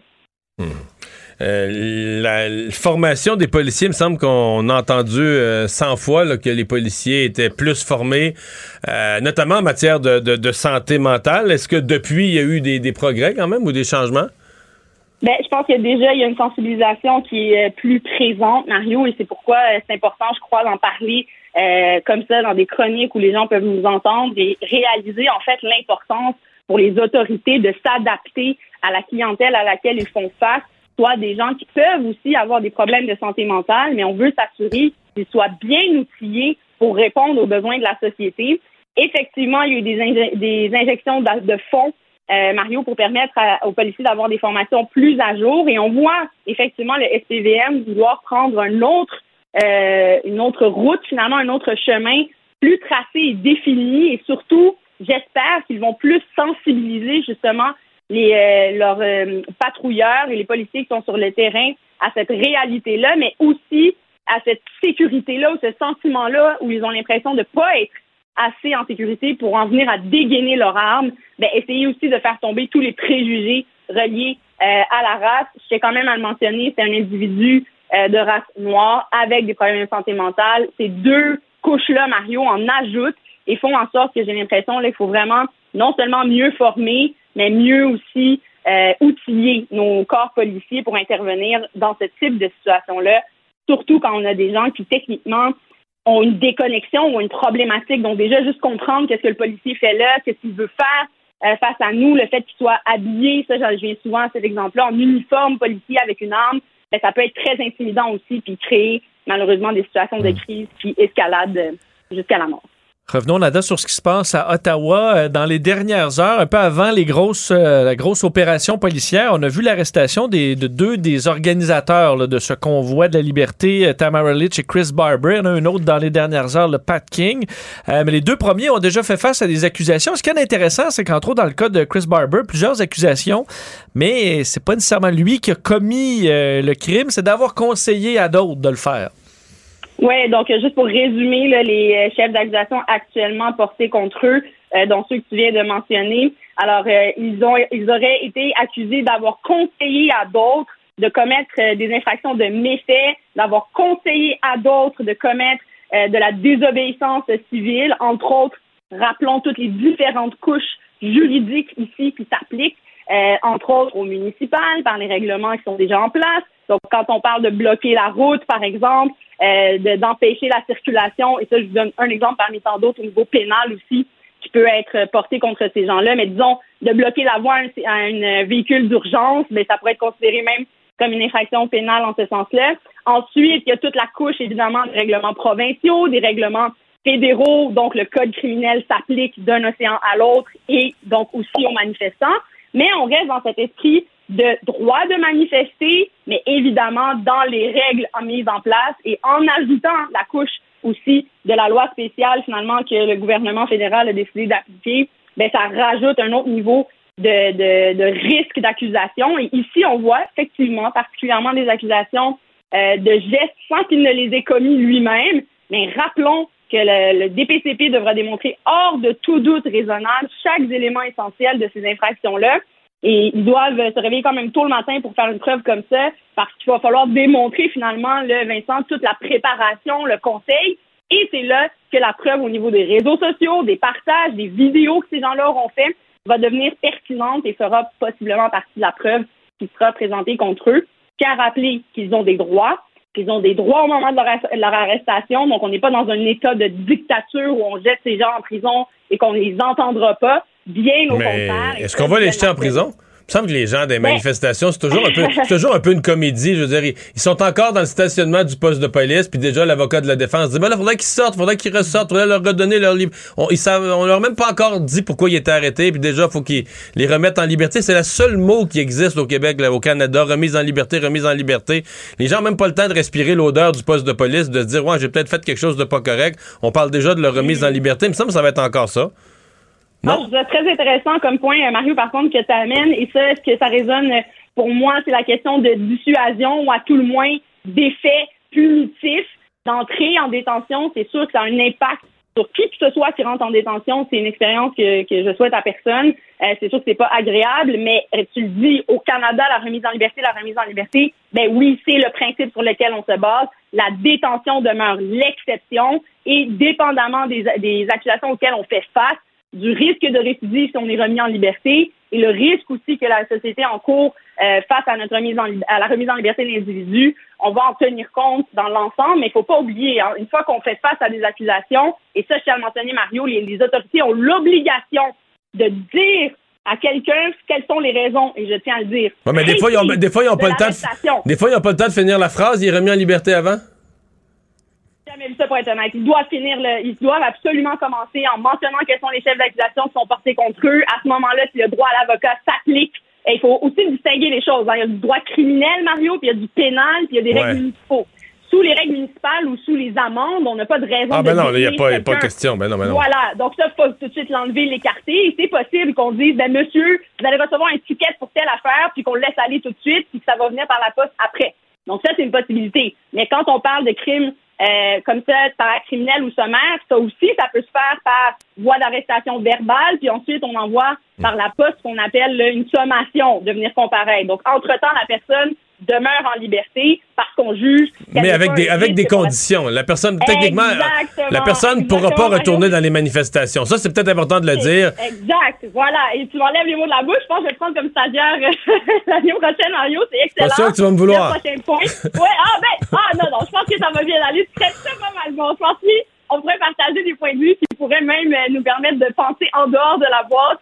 qui est toujours important euh, dans, dans, notre domaine, mais pour en revenir à, cette situation-là, effectivement, les gens auront des conditions de remise en liberté, même s'ils ne sont pas passés par la détention, dont, entre autres, de ne pas se retrouver dans des manifestations illégales. Et si cette personne-là, par exemple, qui revient en liberté avec ces conditions est retrouvée dans une manifestation, ben, elle peut se voir être détenue, arrêtée pour bris de conditions et passer devoir comparaître devant un juge euh, euh, de, de cours finalement pour déterminer son bris de conditions. Ben finalement, c'est pas un, excusez-moi le, mot, mais un doigt d'honneur mhm. face à l'autorité. Encore une fois, une autre couche de règlements et d'ordonnances qui s'ajoute à ces individus-là. Mais à un moment donné, il y a des limites. Et puis, si on pousse cette couche-là, ben, on peut faire face à plus de chefs d'accusation, comme le bris de condition, et se voir être détenu à ce moment-là, parce que justement, on, fait fi complètement de, l'autorité. Et en poursuite, ce qu'il plaiderait, c'est que cet individu-là est beaucoup trop à risque, clairement ne semble pas respecter les règlements mis en place ni les ordonnances de la Cour. Nada, merci beaucoup. Bonne fin de semaine. Merci. Bon oui. Mario Dumont, un vent d'air frais. Pas étonnant que la politique soit sa deuxième nature. Vous écoutez Mario Dumont et Vincent Dessureau. Vous avez 24 minutes dans une journée. Tout savoir en 24 minutes. Pour s'informer et comprendre en 24 minutes, ici Mario Dumont, en compagnie de Vincent Dessureau, des studios de Cube Radio, la station d'affaires publique de Québecor. Voici Tout savoir en 24 minutes. Tout savoir en 24 minutes. C'est une opération policière d'envergure qui est en cours en ce moment euh, au centre-ville d'Ottawa. Depuis tôt ce matin, euh, des euh, policiers de sept corps de police quand même, incluant la GRC, la police provinciale de l'Ontario, la police de Toronto, d'Ottawa, on voit de la Sûreté du Québec également, qui se sont déployés en masse pour reprendre le contrôle du centre-ville. Opération qui a commencé quand même hier soir avec le déploiement de plusieurs policiers dans des points de contrôle un peu partout à travers la ville. 100 points de contrôle pour empêcher que quiconque s'approche du centre, ce qui était nécessaire, parce que s'il arrive toujours des, des renforts, des renforts euh, d'autres manifestants, t'en sortiras jamais. Alors, on voulait sécuriser ce secteur-là pour ensuite avoir vraiment la liberté d'intervenir tranquillement euh, au centre-ville. Le point de presse de la police d'Ottawa euh, du nouveau chef Bell faisait état pour l'instant de 70 arrestations au moment où l'on se parle. et pour dire, pas beaucoup d'incidents. Les policiers qui ont fait des lignes et qui avancent de minute en minute, de quelques pas. on voit, oui, des gens qui euh, ou poussent un peu les policiers. rapidement, ils sont, euh, ils sont arrêtés. Euh, Mais en fait, le chef de police d'Ottawa parlait d'utiliser un minimum de force, puis c'est... c'est pour ça que c'est si lent. C'est qu'en fait, les, les, 70 personnes arrêtées, dans mon langage à moi, c'est qu'ils l'ont exigé. Là. Oui, ben oui, euh, parce que Mario, on nous disait là, sur place, admettons que tu es dans ton camion là, et que les policiers, ils sont rendus à toi. là. T'es illégal de toutes les façons. Oui, ouais, il y a eu des décrets. T'es illégal au possible depuis 20 jours que t'es illégal. Euh, et on te t'offre encore la possibilité de dire là, on va entrer puis on va on va, on va t'arrêter là. Là, là. Euh, mais si tu veux, allume, ouvre, allume ton moteur, va-t'en chez vous puis tu n'auras aucune conséquence. Là. La rue, on a gardé une rue ouverte pour toi, prends pas par là, puis tu peux sortir maintenant, puis tu es à la maison tantôt. Là. Euh, et là, les gens s'objectent, puis se font arrêter. Donc là, euh, écoute, euh, pousser le bouchon pas même, mal. Même les manifestants à pied, quand on les quand on les pousse, je veux dire, la police fait tout tout, tout pour avancer lentement. C'est qu'à un moment donné, il y en a qui décident, bon, mais c'est là, je me fais arrêter, je me bats avec un policier. Exact. On en a vu là, qui essaie de s'accrocher. Euh, voit les images d'un euh, d'un homme qui était dans son véhicule et les policiers, tout simplement, juste casser la vitre pour. Euh, ouais, lui pensait que les portes barrées étaient. Il était protégé, mais non, le policier a juste cassé la vitre et l'a arrêté. Donc on voit comme ça, mais aucune utilisation de euh, gaz lacrymogène, balles de plastique pour l'instant. En fait, on a presque jamais vu ça, aussi peu compte tenu de l'attitude des manifestants, compte tenu de la confrontation des manifestants qui se comportent comme des guerriers qui veulent il y a des ordres politiques qui ont été donnés, euh, les images sont suivies à l'international. Donc, peu importe ce que ça coûte en argent aux contribuables, peu importe quoi, il faut que ça se passe dans la dans la douceur. Oui, parce que euh, le, chef Bell a parlé d'une opération méthodique qui allait encore prendre beaucoup de temps parce que oui, on prend contrôle de certains secteurs, mais on n'est pas encore rendu là, à prendre le secteur principal devant le, le Parlement. On sait qu'il y a beaucoup d'inquiétudes sur la présence d'enfants. On en a vu encore aujourd'hui, même à travers les, euh, manifestants au moment des interventions policières. Alors, ça amène plus de prudence auprès des, euh, policiers. et il y a une question quand même, je posais la question à l'ancienne juge Nicole Gibault tantôt. Est-ce qu'à un moment donné, Mario, tu t'enfermes dans ton camion avec tes enfants là, et que tu as été averti de toutes les façons, que les policiers cognent à ta porte pour dire là, on va vous arrêter, c'est dangereux pour vos enfants, sortez. Est-ce qu'à un moment donné, il peut pas avoir des accusations même envers ces, euh, ces, euh, ces parents-là pour mettre en danger volontairement leur enfant? Et euh, elle disait que oui, qu'on pouvait en arriver là facilement. Euh, je voyais aussi des, des vétérans de l'armée canadienne qui, à qui tu dis, ben, ils doivent savoir qu'à la guerre, on n'amène pas ses enfants si eux voient ça comme une grande guerre. Donc, euh, quand même des inquiétudes des policiers là-dessus sur l'intervention, quoiqu'on n'a pas vu énormément d'enfants euh, et certaines familles qui ont été, euh, bon, qui ont été invitées à quitter et qui l'ont fait. Euh, il y a eu arrestation, je vous parlais des opérations qui ont commencé hier soir euh, par des arrestations des têtes dirigeantes là, de ce mouvement. Tamara Litch qui a été arrêtée pour faire face à des accusations d'avoir conseillé de commettre des méfaits, donc à d'autres. Chris Barber, de son côté, lui, et plusieurs chefs d'accusation d'avoir conseillé à des méfaits, euh, désobéissance civile euh, contre l'ordonnance d'un tribunal, entrave au, entrave au travail de la police. Et dans les Mais dernières heures, ouais, oui, continue c'est Pat King, Pat là, King, ouais. euh, qui lui euh, était euh, bon s'est fait arrêter dans son véhicule, diffusait ça en direct sur les réseaux sociaux. On voit que la plupart essaient un peu de, de, de, de, Mais- de- capter ça sur caméra. Mais est-ce qu'il y aura des procès? Moi, je dois t'avouer, je me souviens comment j'étais frustré, choqué après les carrés rouges. Écoute, si tu prenais l'ensemble des dommages, des bris à la propriété, des vitrines cassées, des autos brûlées, virées à l'ensemble des dommages qui ont été créés, des gens qui ont lancé des boules de billard, le Conseil général des libéraux à Victoriaville, c'était... Et la quantité de condamnations là, de gens qui ont vraiment été poursuivis et condamnés, c'est une farce. C'est une farce. On- dès que la manifestation est finie ou que la cause est finie, ben, c'est comme une façon de racheter la paix avec tout le monde. Là, on passe l'éponge sur tous les crimes qui ont été commis, tous les qu'on passe ah, c'est fini, là, il va y avoir de la lourdeur c'est parce au que système de t'aurais- justice. parce que quelqu'un euh, quelqu'un aurait commis le même crime, mais hors manifestation. Puis là, euh, probablement qu'on irait jusqu'au bout avec la justice, mais là, c'était dans une manif. C'est ouais, comme Il si. y avait des gens du Black Bloc qui cherchaient juste à faire ça, tout ca- casser. tout casser. Oui, mais c'est parce que ces gens-là, là, quand ils sont entre eux, mettons, de soirée, là, puis ils prennent un verre, là, ben, ils rient de la loi, là. Entre eux, qu'est-ce que tu penses qu'ils se disent? Ben, voyons, une arrestation un soir de manif, c'est l'affaire la plus drôle, là. Tu comprends, tu rentres au poste, puis là, ben, ils disent deux, trois phrases, puis là, finalement, t'as un avocat de la défense qui est là. Hey, mais remise en liberté. Remise en liberté, bye. Il retourne à la manif. Ça, ça- mais c'est pour ça que j'ai hâte de voir dans ce cas-ci. Bon, il y a eu trois semaines, toutes sortes de crimes ont été commis, euh, c'est une occupation complètement illégale, etc. Est-ce que euh, qu'on va effacer tout ça? Je suis presque certain qu'on va effacer tout ça. On va dire ah la manifestation est finie puis tout ça. Dans un souci de réconciliation. Ben oui, ben euh, oui, on efface tout, tout, tout, tout, tout ça. Fait que, D'ailleurs, les manifestants là, le disent, aux- ceux qui parlent aux journalistes, ils le disent, ben, on n'a pas peur de se faire arrêter, pas du tout. Là. Ils vont nous amener, il n'y arrivera rien, euh, ils vont nous relâcher tout de suite. Les gens, mais la dictature, Mario, je veux Ouais. dire, ça, Non, mais c'est- elle est où cette. on la cherche? C'est ce qui est drôle. Ils disent le Canada là, est rendu en dictature. Et eux-mêmes, la phrase d'après, disent ben, on est au Canada. je veux dire, on, On va se faire- de on suite. va se faire arrêter, on va être libéré dans l'heure d'après.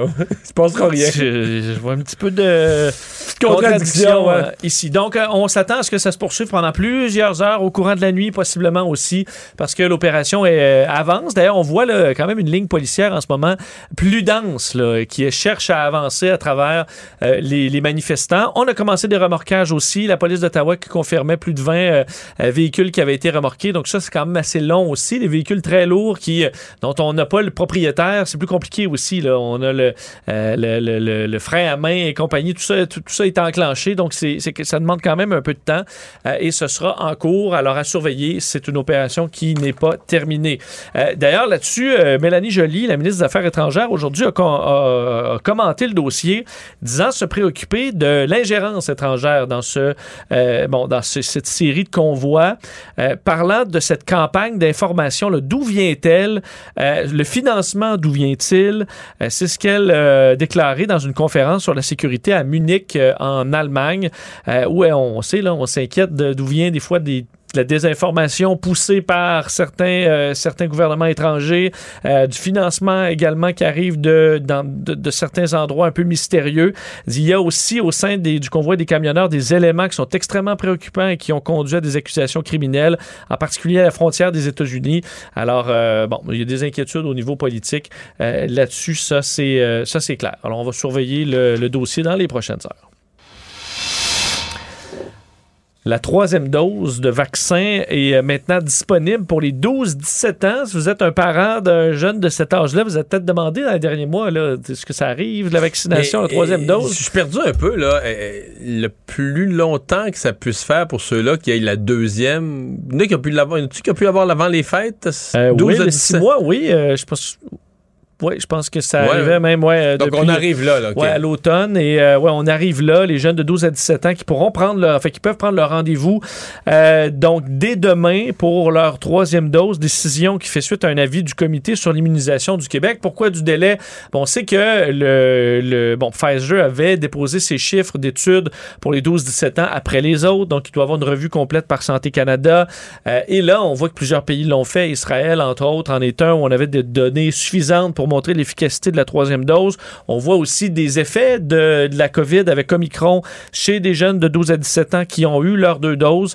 Euh, entre autres, et on le sait, il y a un rappel quand même important, euh, la plupart des 12-17 ans vont s'en tirer plutôt bien, euh, ne seront pas hospitalisés. Par contre, il y a des cas de COVID longue, hein, des jeunes qui sont aux prises avec des problèmes pulmonaires, des problèmes assez variés euh, sur le long terme par après. Alors, pour s'éviter ça, euh, on doit aller chercher la troisième dose. Euh, le comité sur l'immunisation du Québec recommande le vaccin Pfizer. On sait que Moderna, on l'a mis de côté pour les jeunes en raison d'un taux plus élevé, légèrement plus élevé de myocardite.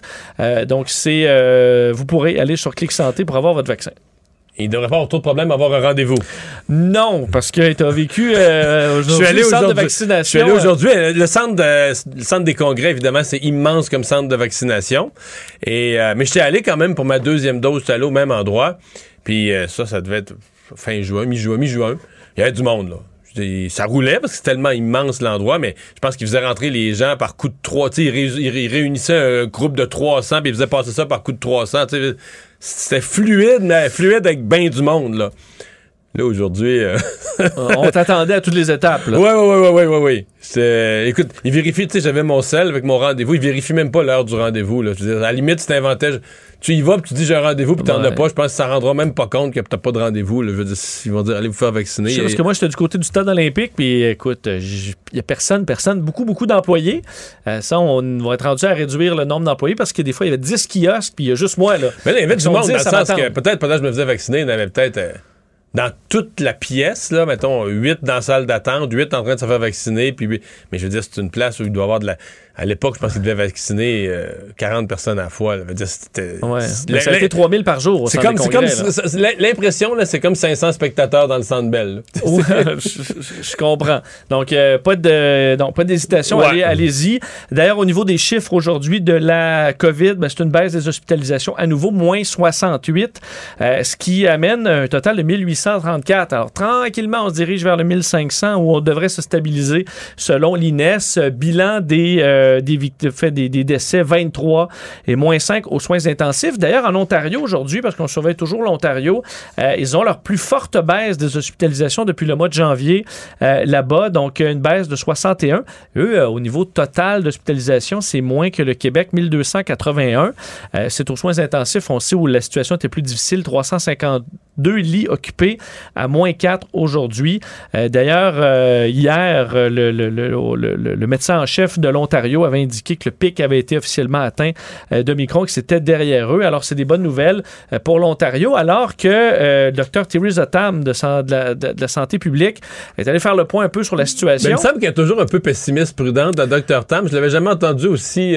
Optimiste, Ma foi, ma positive et optimiste. là. Ouais, optimisme prudent.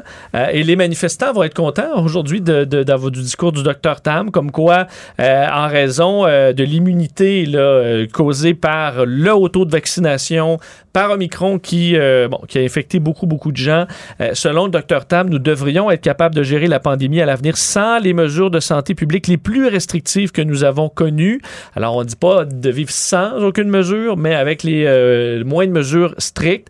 Après la vague Omicron et après plus de deux ans de pandémie, il y a une augmentation considérable de l'immunité collective parmi la population. Alors, c'est ce qu'on voit présentement, disant toutefois que selon les projections, euh, si un autre variant aux effets très graves n'apparaît pas, nous devrions observer une diminution de la vague Omicron et être capable de retourner à une certaine normalité. C'est les mots utilisés par euh, le Dr Tam. Tout savoir en 24 minutes. Il y a eu neigé.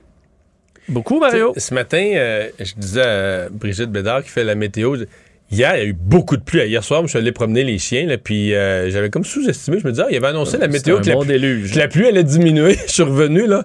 Je pense que j'avais de l'eau qui me coulait jusque dans les shorts. là. Il mouillait, c'était écœurant. Il y avait autour de 2 mm Mais là- à l'heure, c'est beaucoup. un Oh, oui, ouais. oui, oui, oui, je peux te le dire. Et puis, euh, je, je me dis, si on avait tout reçu en neige, là, euh, on aurait pelleté. On aurait pelleté solide parce qu'il y en est tombé.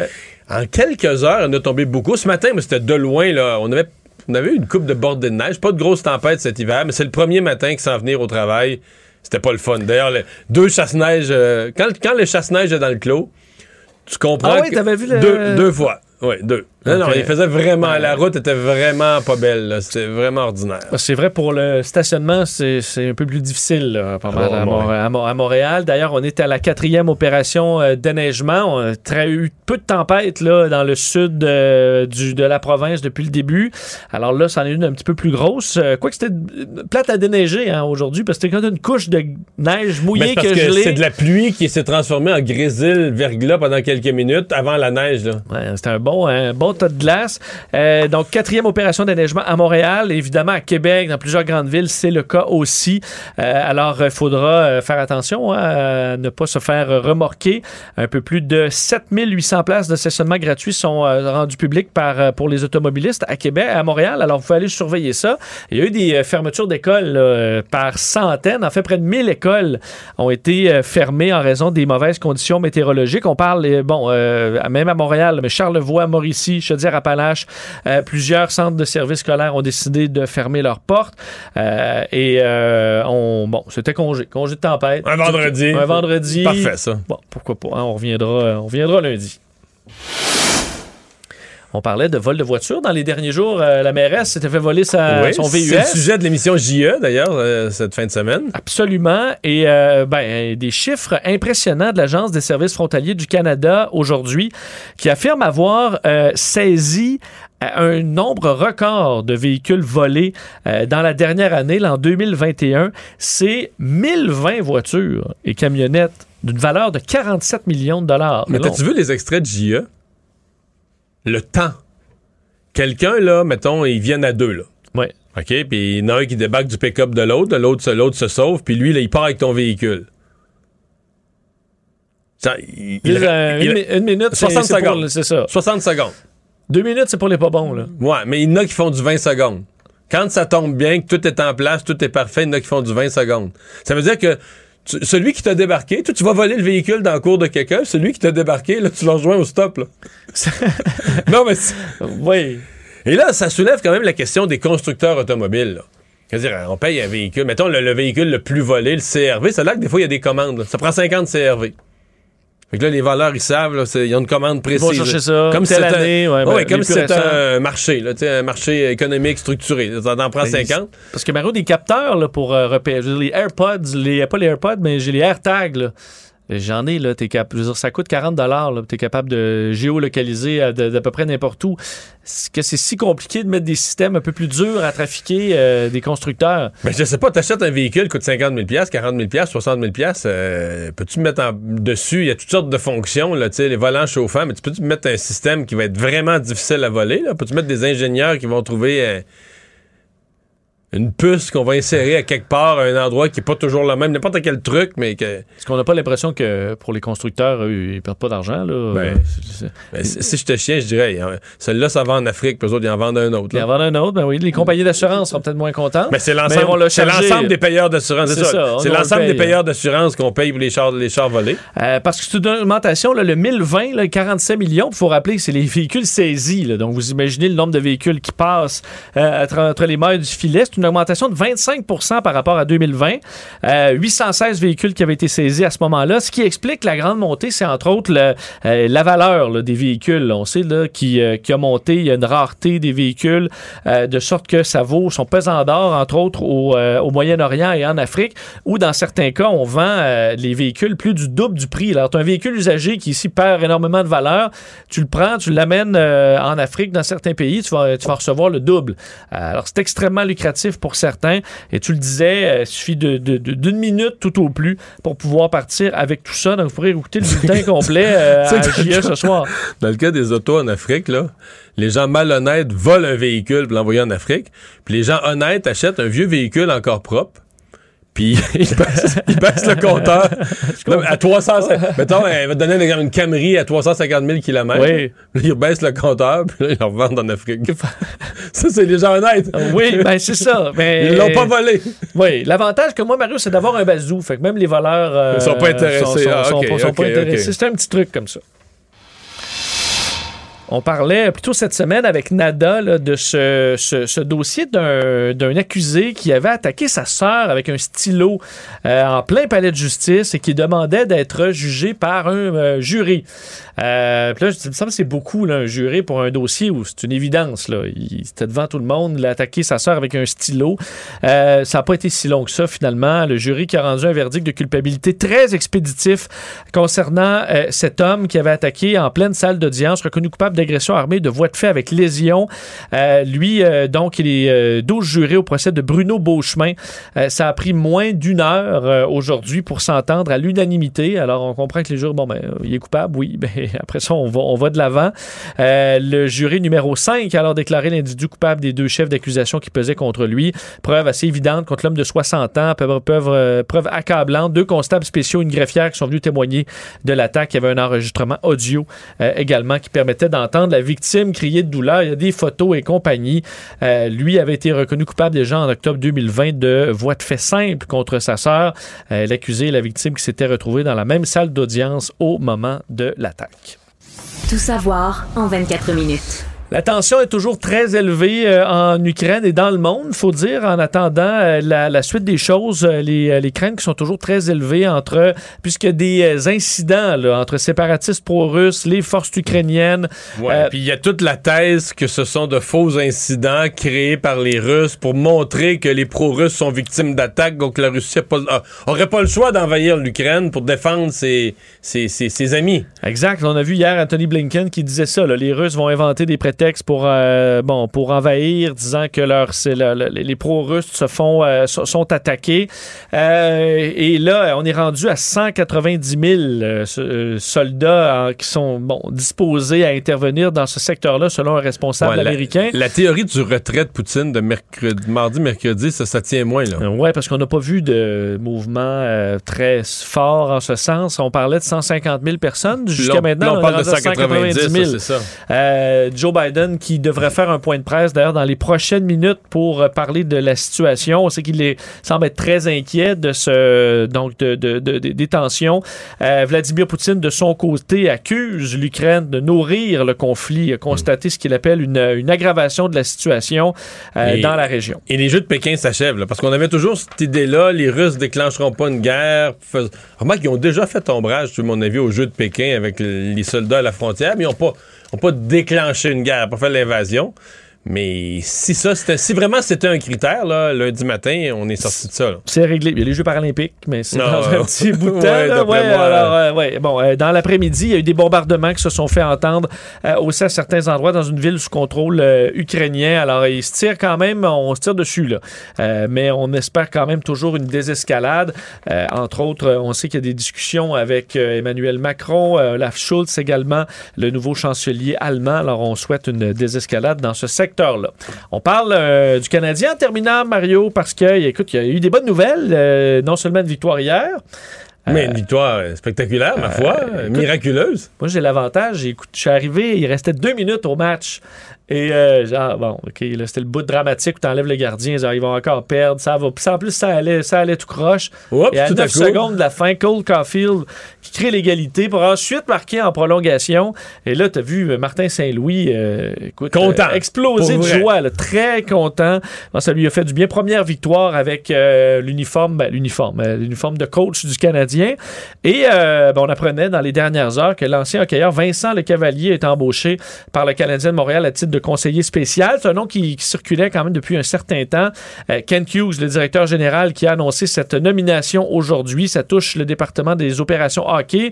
Nick Brobov, qui a par ailleurs euh, été engagé comme co-directeur du recrutement amateur. On sait à quel point le recrutement va être important dans la suite des choses. Moi, j'adore Vincent Le Cavalier, mais, mais il y a quand même une observation qui est faite. On va probablement, ça, va vous faire discuter dans les semaines à venir. C'est que c'est une gang de chums, hein? Oui. Tout le monde connaît tout le monde. là. Je, je, je, je suis pas capable de faire tous les liens, mais Gorton et Hughes, là, tous ceux qui ont été embauchés, c'est tous des connaissances proches, des amis personnels. Le Cavalier et, et euh, Bobov, aujourd'hui, c'est deux. euh, Bobrov, c'est deux autres là, euh, qui ont travaillé avec ou qui ont travaillé avec l'ami ou que c'était son agent. Donc, tout ça pour dire que. Je dis pas ça nécessairement seulement négativement. Je veux dire, euh, l'histoire est pleine de gangs de chums qui ont fondé une entreprise puis qui en ont fait une multinationale à succès. Ou tu sais, Oui. si tu te mets à travailler ensemble sur une même cause puis que tu y crois, puis tu as du fun à le faire, puis tu transmets le fun aux joueurs, puis ça peut être extraordinaire. Mais si ça se met à mal aller ou si on est complètement incompétent, t'as toujours cette question-là qui est en arrière. Est-ce que tu vas être bon? Ça prend une dynamique d'amis où tu es capable de te dire les, les- les vraies choses, vraies choses. faire les congédiements, euh, c'est chiant, mais c'est ça la vie, euh, faire les congédiements au besoin. Alors, euh, il y en a qui trouvent ça bon, cette dynamique de gang de chum. Mais je vois dans le monde du sport quand même certains Mais- commentateurs que ça inquiète un peu. Là, Mais quand c'est on- trop, là. Ouais, mais quand on chum, c'est Martin Saint-Louis, Vincent Le Cavalier, c'est pas des, Non, non, de non C'est plus. des grands noms du hockey qui ont, qui ont et- gagné plus souvent qu'à leur tour. Et regarde, les, euh, les libéraux fonctionnent des fois en chum depuis, depuis un bout. Ça marche, ça, Ça doit marche. pouvoir en masse. Résumer l'actualité en 24 minutes, c'est mission accomplie. Les vrais enjeux, les vraies questions. Les affaires publiques n'ont plus de secret pour lui. Mario Dumont.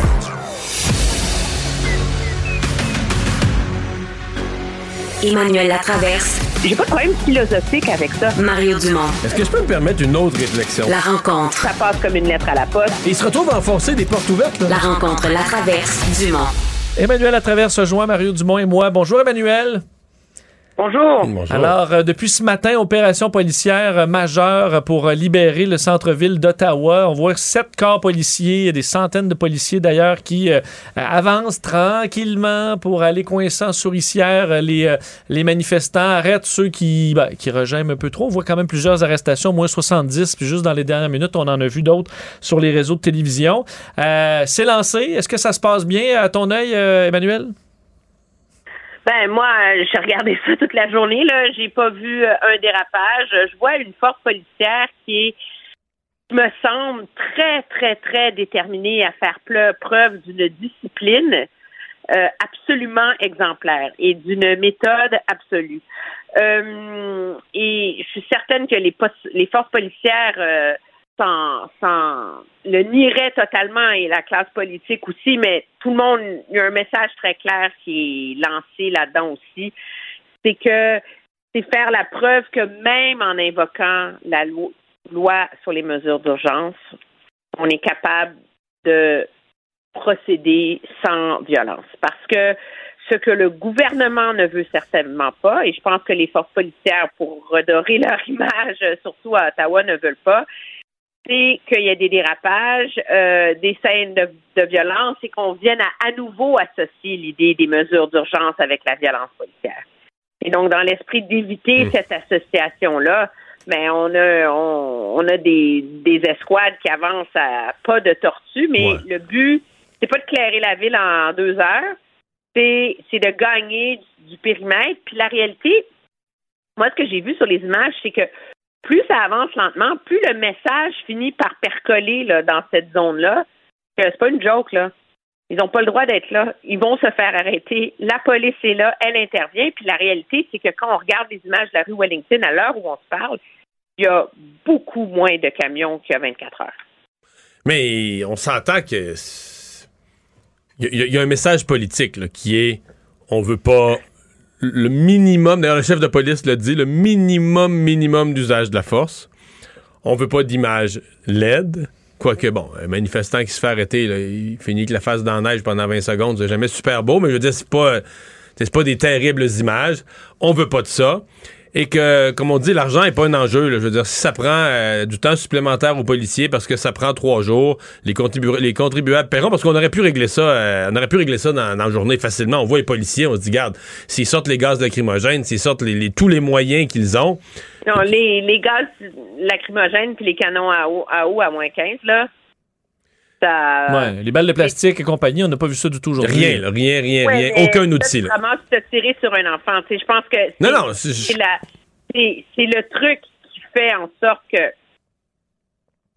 je pense qui, qui, qui amène cette discipline totale encore supplémentaire. C'est, c'est, c'est la présence des enfants là-dedans. là. Mhm. Non, mais il y a une Moi, val- quand même halluciné de voir que des parents. tu sais, C'est une chose amener ton enfant là dans la manif puis d'être dans un véhicule récréatif. Là. Mais ce matin, en ondes à ton émission, pendant que la police était dans un affrontement à tenir la ligne avec les manifestants, il y avait des jeunes adolescents qui étaient là. Non, mais il y a des parents qui étaient en avant, ils étaient poussés en avant d'eux, là. C'est, je veux dire, c'est, c'est, c'est tellement amoral comme comportement de mettre la vie et la sécurité de tes propres enfants en jeu pour ta cause. C'est, choquant euh, au-delà des mots. Ouais. Mais euh, il y a une valeur, tu sais, tantôt je dis, euh, ils ont eu des ordres politiques, mais en même temps, il y a une valeur à ça, là. C'est des images, les images là qui se, qui se tournent présentement vont faire le tour du monde. Vont faire. Il y, y a deux enjeux. Là. Un, de l'image du Canada dans le monde, puis deux, tu veux pas créer des martyrs qui, eux, vont devenir les symboles d'un mouvement de résistance, qui vont aller faire une manifestation dans un village de Saskatchewan ou à Québec ou à n'importe où, euh, qui vont devenir quasiment des espèces de, de, de- de radicalisés locaux qui vont faire le... Tu sais, tu veux pas créer des, des, des cellules, c'est déjà assez radicalisé comme c'est là, tu veux pas créer des cellules de, de, de, de- d'enragés fous furieux parce que là, un des leurs a été matraqué ou peu importe, tu veux pas ça, là. D'ailleurs, parlons des têtes Non, dirigeantes, eh, Emmanuel, parce que bon, on est allé hier chercher euh, Tamara Litch, on est allé, bon, il y a Pat King dans les, dans, dans les dernières heures, les trois ont été arrêtés, là. Et je voyais, euh, on l'a pas voulu faire ça avec énormément de force. Tamara Litch, un policier que tu allais la voir, est arrêté, euh, s'y attendait aussi, veulent un peu se, Non, mettre- doux. se mettre en Elle, a spectacle. show. Elle, elle, elle voulait être, martyr. Elle avait fait une vidéo, larmoyante, la, la veille. Là. Mais euh, donc, c'est comme s'ils les ont, d'après moi, ils devaient les suivre, là, parce qu'ils les ont comme attrapés, chacun à un moment différent, mais quand ils étaient seuls, sans personne autour, puis on fait ça tout doux, genre, écoute, regarde, embarque, c'est fini. Mais ce qu'il y a d'intéressant, c'est les trois qui ont été choisis. Parce que ils sont pas du même groupe, hein, on en a déjà parlé, c'est pas monolithique, cette, ce siège-là. Donc, James Bowder, il faisait partie du groupe qui s'appelait Canada Unity. C'est, eux qui avaient leur, euh, leur mémorandum là, pour, que, pour que le Sénat et le gouverneur général euh, renversent M. Trudeau et créent une assemblée citoyenne. là. Vous vous rappelez de ceux-là? Là? Mhm. Alors, ça, c'est lui. Euh, après ça, euh, Tamara Litch, c'est un autre groupe euh, plus euh, traditionnellement populiste anti-mesures sanitaires ou exit, et c'est elle qui avait fait le fameux GoFundMe.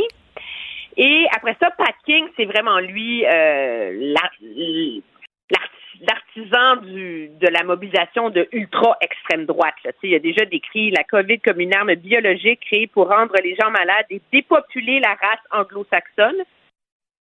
Pourquoi? Parce que les anglo-saxons, on le sent plus fort. OK. Alors, ça vous donne une idée. Alors, lui aussi, ils l'ont arrêté. Mais ce que, ce que ça fait, c'est que chacun avait ses supporters. Et donc, ils ont comme voulu, je crois, décapiter chacune des branches de ce, de ce, de ce mouvement-là. Là. Euh, et le faire, justement, sans créer des martyrs, surtout. Là. Ouais, mais Bon. c'est- c'est une opération, euh, tu sais, c'est- c'est triste là, voir. Moi, ça, aujourd'hui, tout ça me rend énormément triste. C'est c'est bizarre hein, parce que ça devrait être l'époque, euh, même euh, le docteur Tam, là, toujours assez euh, pessimiste euh, aujourd'hui, elle était... euh, tu sais, quand même optimiste, puis les meilleures nouvelles qu'on a jamais eues en matière de, fin de la pandémie. Euh, tout reprend, les restaurants, les activités, etc. Et euh, ça, ça devrait être vraiment, il devrait avoir une légèreté dans l'air. Ça, ça devrait être une période où il y a une légèreté dans l'air, une bonne humeur, etc. Et puis, euh, les, euh, cette espèce d'image de violence, cette obligation de la police de libérer une ville par la force, euh, c'est très, je c'est très malheureux, c'est très triste là, pour le moral collectif. C'est, ma réflexion au-dessus de tout le reste. Là. Ouais, ben c'est le fruit de deux choses. Je pense que c'est le fruit. On le dira jamais assez, là, des, mais M. Trudeau a contribué très gravement en- à envenimer le débat public en le transformant en arme de destruction massive pendant la campagne électorale contre les libéraux. On en a souvent parlé, puis je pense que ça, ça a beaucoup contribué à radicaliser une partie de la population qui était contre les mesures sanitaires. Puis il y a aussi le fait que la majorité silencieuse dans cette cinquième vague est devenue tellement tannée, fatiguée que elle a, la population aussi, tout le monde a contribué à radicaliser le débat sur le vaccin. là. On voulait le rendre obligatoire, tout ça, tout ça. C'est comme s'il y a eu un, côté, je pense, dans le débat public qui a été perdu de vue. euh, autour du fait que tout ça allait contribuer à aliéner encore davantage une partie de la de la population et creuser davantage les divisions dans la société.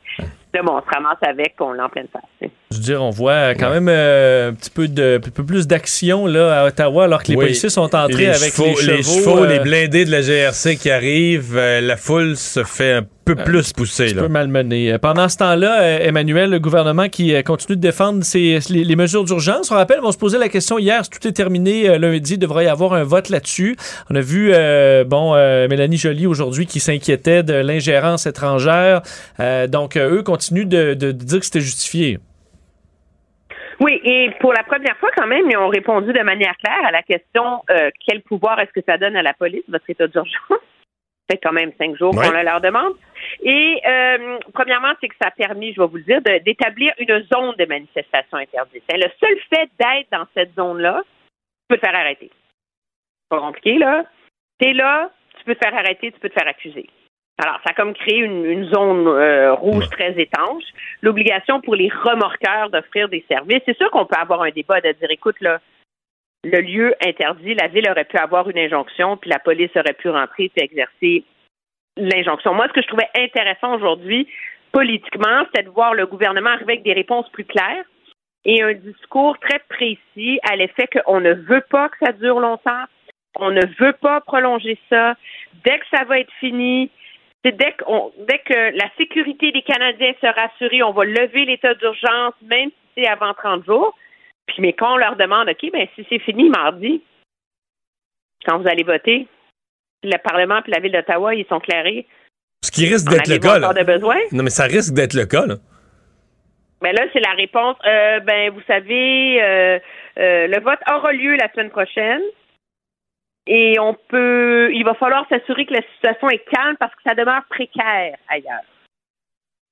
Donc, mardi prochain, ça pourrait être pas mal difficile de défendre l'état d'urgence par mesure préventive. Sais, généralement, c'est pas c'est pas un pouvoir que tu utilises de manière euh, de manière préventive. Préventive, Alors, non, c'est ça. le débat politique autour de ça est loin, loin, loin d'être terminé. Et M. Trudeau a besoin du NPD. Et le NPD est encore. euh, ça, c'est un autre questionnement. J'ai vu Alexandre Boudrich, j'ai vu Jack Metzing qui, tour à tour, ont, remis en question leur, leur appui. Euh, les libéraux eux-mêmes se, se, se questionnent. Donc, on pourrait. On pourrait se retrouver dans une situation un peu absurde où finalement l'état d'urgence ou le, recours à la loi sur les mesures d'urgence dure pendant le débat sur le vote, puis qu'au moment débat sur le- le- le recours, puis qu'au moment du vote, ben on, on recule, on l'adopte jamais là, parce que le problème est ça, C'est le réglé. plus beau cadeau du ciel de la terre pour le NPD que l'opération Oui, Ottawa oui, soit pour finie une fois parce qu'ils ont le NPD est immensément critiqué à l'interne et par plusieurs à cause de l'opposition de Tommy Douglas à l'époque à la loi sur les mesures de guerre au Québec et de dire comment est-ce que le NPD peut Maintenant, changer ouais. son fusil d'épaule sur un tel principe. Merci Emmanuel, bonne fin de semaine. Au revoir. Très bien, au revoir. Mario Dumont et Vincent Dessureau. Inséparables comme les aiguilles d'une montre.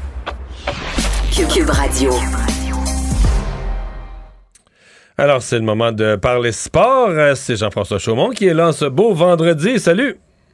Salut, bon vendredi à vous deux. Euh, ben, t'as beaucoup de sujets pour nous, mais il faut dire un petit mot sur le match d'hier quand même. Là. Ça, ça fait du bien, là. Ben, des sourires, je reprends les, les, mots de Josh Anderson après le match. Il dit, pour une fois, il y avait de la musique dans le vestiaire, qu'on était heureux. Le Canadien venait de perdre huit matchs d'affilée, dix rencontres sans aucune victoire. Pour Martin Saint-Louis, c'était 0 en 3. Hier, quand même une belle victoire contre les Blues de Saint-Louis. Et qui a joué les, les héros lors de ce match? Mais c'est le petit numéro 22. Il y avait justement Martin Saint-Louis comme un de ses modèles quand il était plus jeune. Cole Caulfield, revigoré, qui marque le but égalisateur, le but gagnant en prolongation. Euh, Jeff Petrie aussi qui a une belle passe sur, sur le but vainqueur. faut quand même souligner les bons coups quand ça arrive pour Jeff Petrie. Puis Byron qui marque à son 500e. C'était comme un, peu comme un film. Là. Puis le Canadien qui prend l'arrière prend l'arrière euh, à une minute de la fin, mais compte à 9 secondes de la fin. Et le but en prolongation. On aurait dit qu'hier, c'était un scénario, dans une année noire, un scénario de, lumineux de film. Là. On les prend. C'est seulement une neuvième victoire du côté du Canadien, mais on sent qu'il y, y, a un petit tournant avec Martin Saint-Louis. L'équipe se relance un petit peu. Il n'y a pas de miracle non plus. Mais qu'est-ce qu'on voulait voir du Canadien d'ici à la fin de l'année? Probablement plus de, détermination, plus d'engagement. C'est ce que Martin Saint-Louis apporte. Puis il dit encore, c'est les débuts que le Canadien, il lui reste beaucoup d'enseignements, mais il voulait redonner un sourire, il voulait ramener un plaisir au sein de l'équipe. Puis à court terme, ouais, je pense qu'il est en train de le faire. Défaites, mais il est sur la bonne voie. Honnêtement, c'est pour l'instant l'effet Saint-Louis, ça fait quand même ressentir. Est-ce qu'il y aurait l'effet le cavalier? c'est un rôle qui va être plus obscur. Vincent Le Cavalier qui est engagé comme conseiller spécial aux opérations hockey. Qu'est-ce que ça fait, ça? Je crois qu'on lui a concocté un poste pour lui permettre de venir travailler avec le Canadien, mais surtout lui permettre de rester à Tempa. Vincent Le Cavalier est le papa de trois jeunes enfants, 8, 10 et 11 ans. Ses plus jeunes jouent au hockey dans la région de Tempa, ne voulaient pas déménager, ne voulaient pas partir de la Floride. Puis les liens sont nombreux. Là. Vincent Le Cavalier, c'était qui? Son agent dans la Ligue nationale? C'était Ken Hughes. C'est qui probablement un de ses meilleurs amis, un de ses plus illustres coéquipiers avec le Lightning, c'est Martin Le Cavalier. Philippe Le Cavalier est agent de joueur, travaillait avec qui? Il travaillait avec Ken Hughes. Donc, on, on l'amène du côté du giron du Canadien. Qu'est-ce qu'il va faire concrètement? Il va toucher un petit peu à tout, Mario. Il va aider les recruteurs professionnels, aider le recrutement amateur, va donner surtout son opinion à Ken Hughes, à Jeff Gorton. Puis déjà, il a commencé à travailler avec le Canadien, même si on a confirmé l'embauche aujourd'hui. Euh, il avait regardé plusieurs vidéos d'Emile Heinemann, un espoir suédois obtenu dans la transaction Tyler Toffoli, afin de donner son opinion aux Canadiens va venir faire son tour une fois de temps en temps à Montréal, souhaite être présent en entraînement, souhaite connaître les joueurs, souhaite servir de mentor pour les plus jeunes joueurs de l'organisation. On a plusieurs plans pour lui. Je t'amène sur le sujet un peu délicat. On l'a abordé plus tôt en émission, à l'émission. Là. Euh, aujourd'hui, on annonce euh, le cavalier et Bobrov aussi. donc, un ancien qui travaillait avec Gorton, qui se retrouve dans le même genre de poste, dans le scouting, dans la, recherche de, joueurs, identifier les bons joueurs amateurs.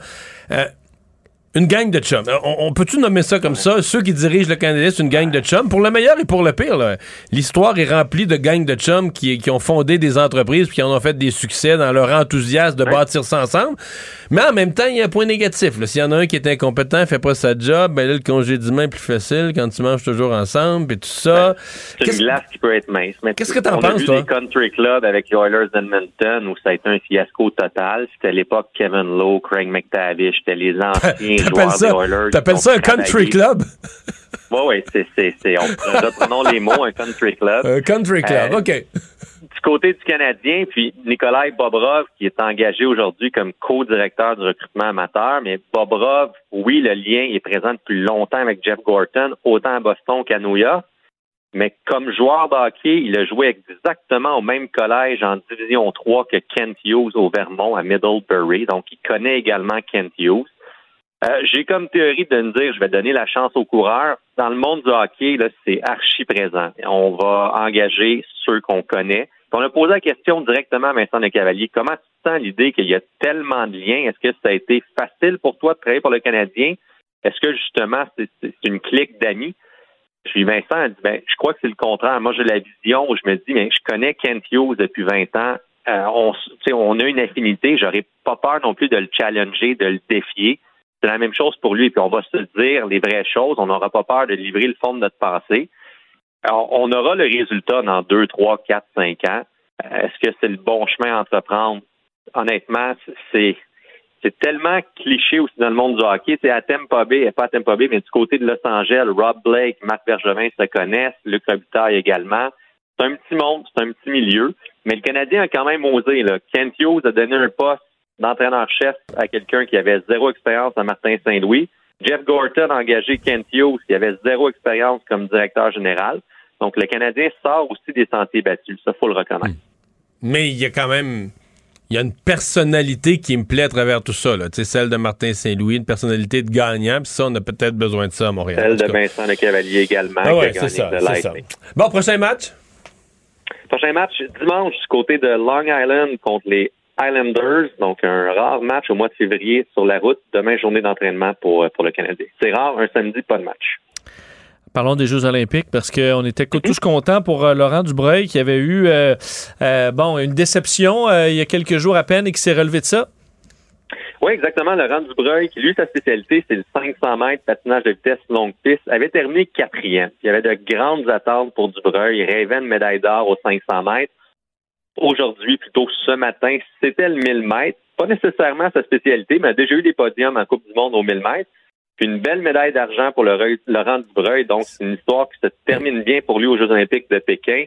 Euh, c'est un Néerlandais, Thomas Kroll, qui a remporté la médaille d'or. Dubreuil a terminé à 0,4 secondes du Néerlandais. Et tu sais, la, la réaction de Laurent Dubreuil avait été extraordinaire. là. Il avait dit, euh, je me trompe pas, euh, j'étais heureux. euh, hier, j'avais pas de médaille, puis je suis heureux encore aujourd'hui, même si je, je- je l'ai perdu. là. Il avait été très positif, puis je suis content qu'il soit récompensé euh, quelques jours plus tard de cette façon-là. Oui, absolument. Puis lui, ça a été, ça s'est terminé dans la souffrance. là. Le 500 mètres, c'était une fusée, mais les derniers, peut-être 100 ou 200 mètres, on le voyait patiner. C'était plus difficile pour lui, mais il disait qu'il était content de puiser, dans le fond, dans ses ressources, dans ses énergies. C'est une médaille de courage, cette médaille d'argent. Le Canada euh, s'est fait sortir par la Suède en quart de finale euh, au hockey masculin des, des Jeux. Euh, qui se ramasse en finale, là? Le ROC est donc ce qu'on peut reprendre la Russie, là, le comité olympique russe, contre la Finlande. La Finlande qui réussit toujours à avoir de bonnes équipes. Euh, le ROC aujourd'hui a battu la Suède 2-1 en tir de barrage, tandis que les Finlandais ont battu l'équipe peut-être Cendrillon à ce tournoi, les Slovaques, victoire de 2-0. Donc match pour la médaille d'or entre le ROC et la Finlande. Ça aura lieu samedi soir. Et donc, le match pour la médaille de bronze va être entre la Suède et la Slovaquie, forcément. Exactement. Grande déduction, euh, Mario. Et euh, finalement, un petit mot sur le curling? Oui, curling masculin, médaille de bronze pour le Canada, l'équipe de Brad Gouchou qui a vaincu celle des États-Unis 8-5. Une finale en curling, Suède, Grande-Bretagne du côté des hommes. Et rapidement aussi en ski demi-lune, deux autres médailles canadiennes, Casey Sharp, Rachel Carker, médaille d'argent et de bronze. Et le Canada, ses Jeux olympiques du côté de Pékin en Chine, 24 médailles au total, 4 en or, 7 d'argent, 13 de bronze. Merci, Jean-François. Toujours Bonne fin de semaine, au revoir. Alors Vincent, euh, dans la minute qui nous reste, là, fais-nous un peu le bilan. Ça, ça bouge quand même à Ottawa. Là, hein? Ouais, on sent, dire, c'est un peu peut-être l'heure de pointe, euh, un petit peu plus de manifestants où ils sont plus compacts en ce moment. Euh, et euh, les policiers qui ont, euh, qui ont agi avec plus de fermeté là, dans les dernières minutes où on a vu la, la cavalerie. euh, pas si c'était pour diviser un groupe, faire passer des policiers, mais c'est un peu la pointe de la flèche, là, donc une série de, euh, de, de, de policiers à, che- à chevaux, aux chevaux. Et ça, c'est impressionnant. C'est un peu l'effet que ça donne où les gens ont naturellement le réflexe de se tasser et de les laisser passer. Ensuite, les policiers à pied ont, ont repris le contrôle d'une certaine zone. Euh, et on voit beaucoup d'arrestations, les unes après les autres. On en les enlève, on, on, était à, les met on dans... était à 70 en fin de 4 heures d'après-midi, mais on doit être déjà pas mal plus que ça parce que là, euh, les, Ouais. gens, les gens qui se battent avec la police, là, ils sont euh, systématiquement arrêtés. Ça doit avoir monté pas mal, alors on surveillera ça. Ça va prendra encore plusieurs heures, mais on sent que les, les policiers avancent quand même et gagnent du terrain. Ah ben voilà, on va s'arrêter pour la pause.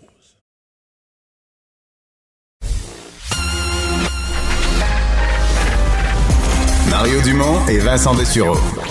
Des propos crédibles, avec des fois un brin de sarcasme. Ben, quand les nouvelles sont moins crédibles, là. Mario Dumont et Vincent Dessureau. Cube Radio. Cube Radio. Cube Radio. En direct à LCN.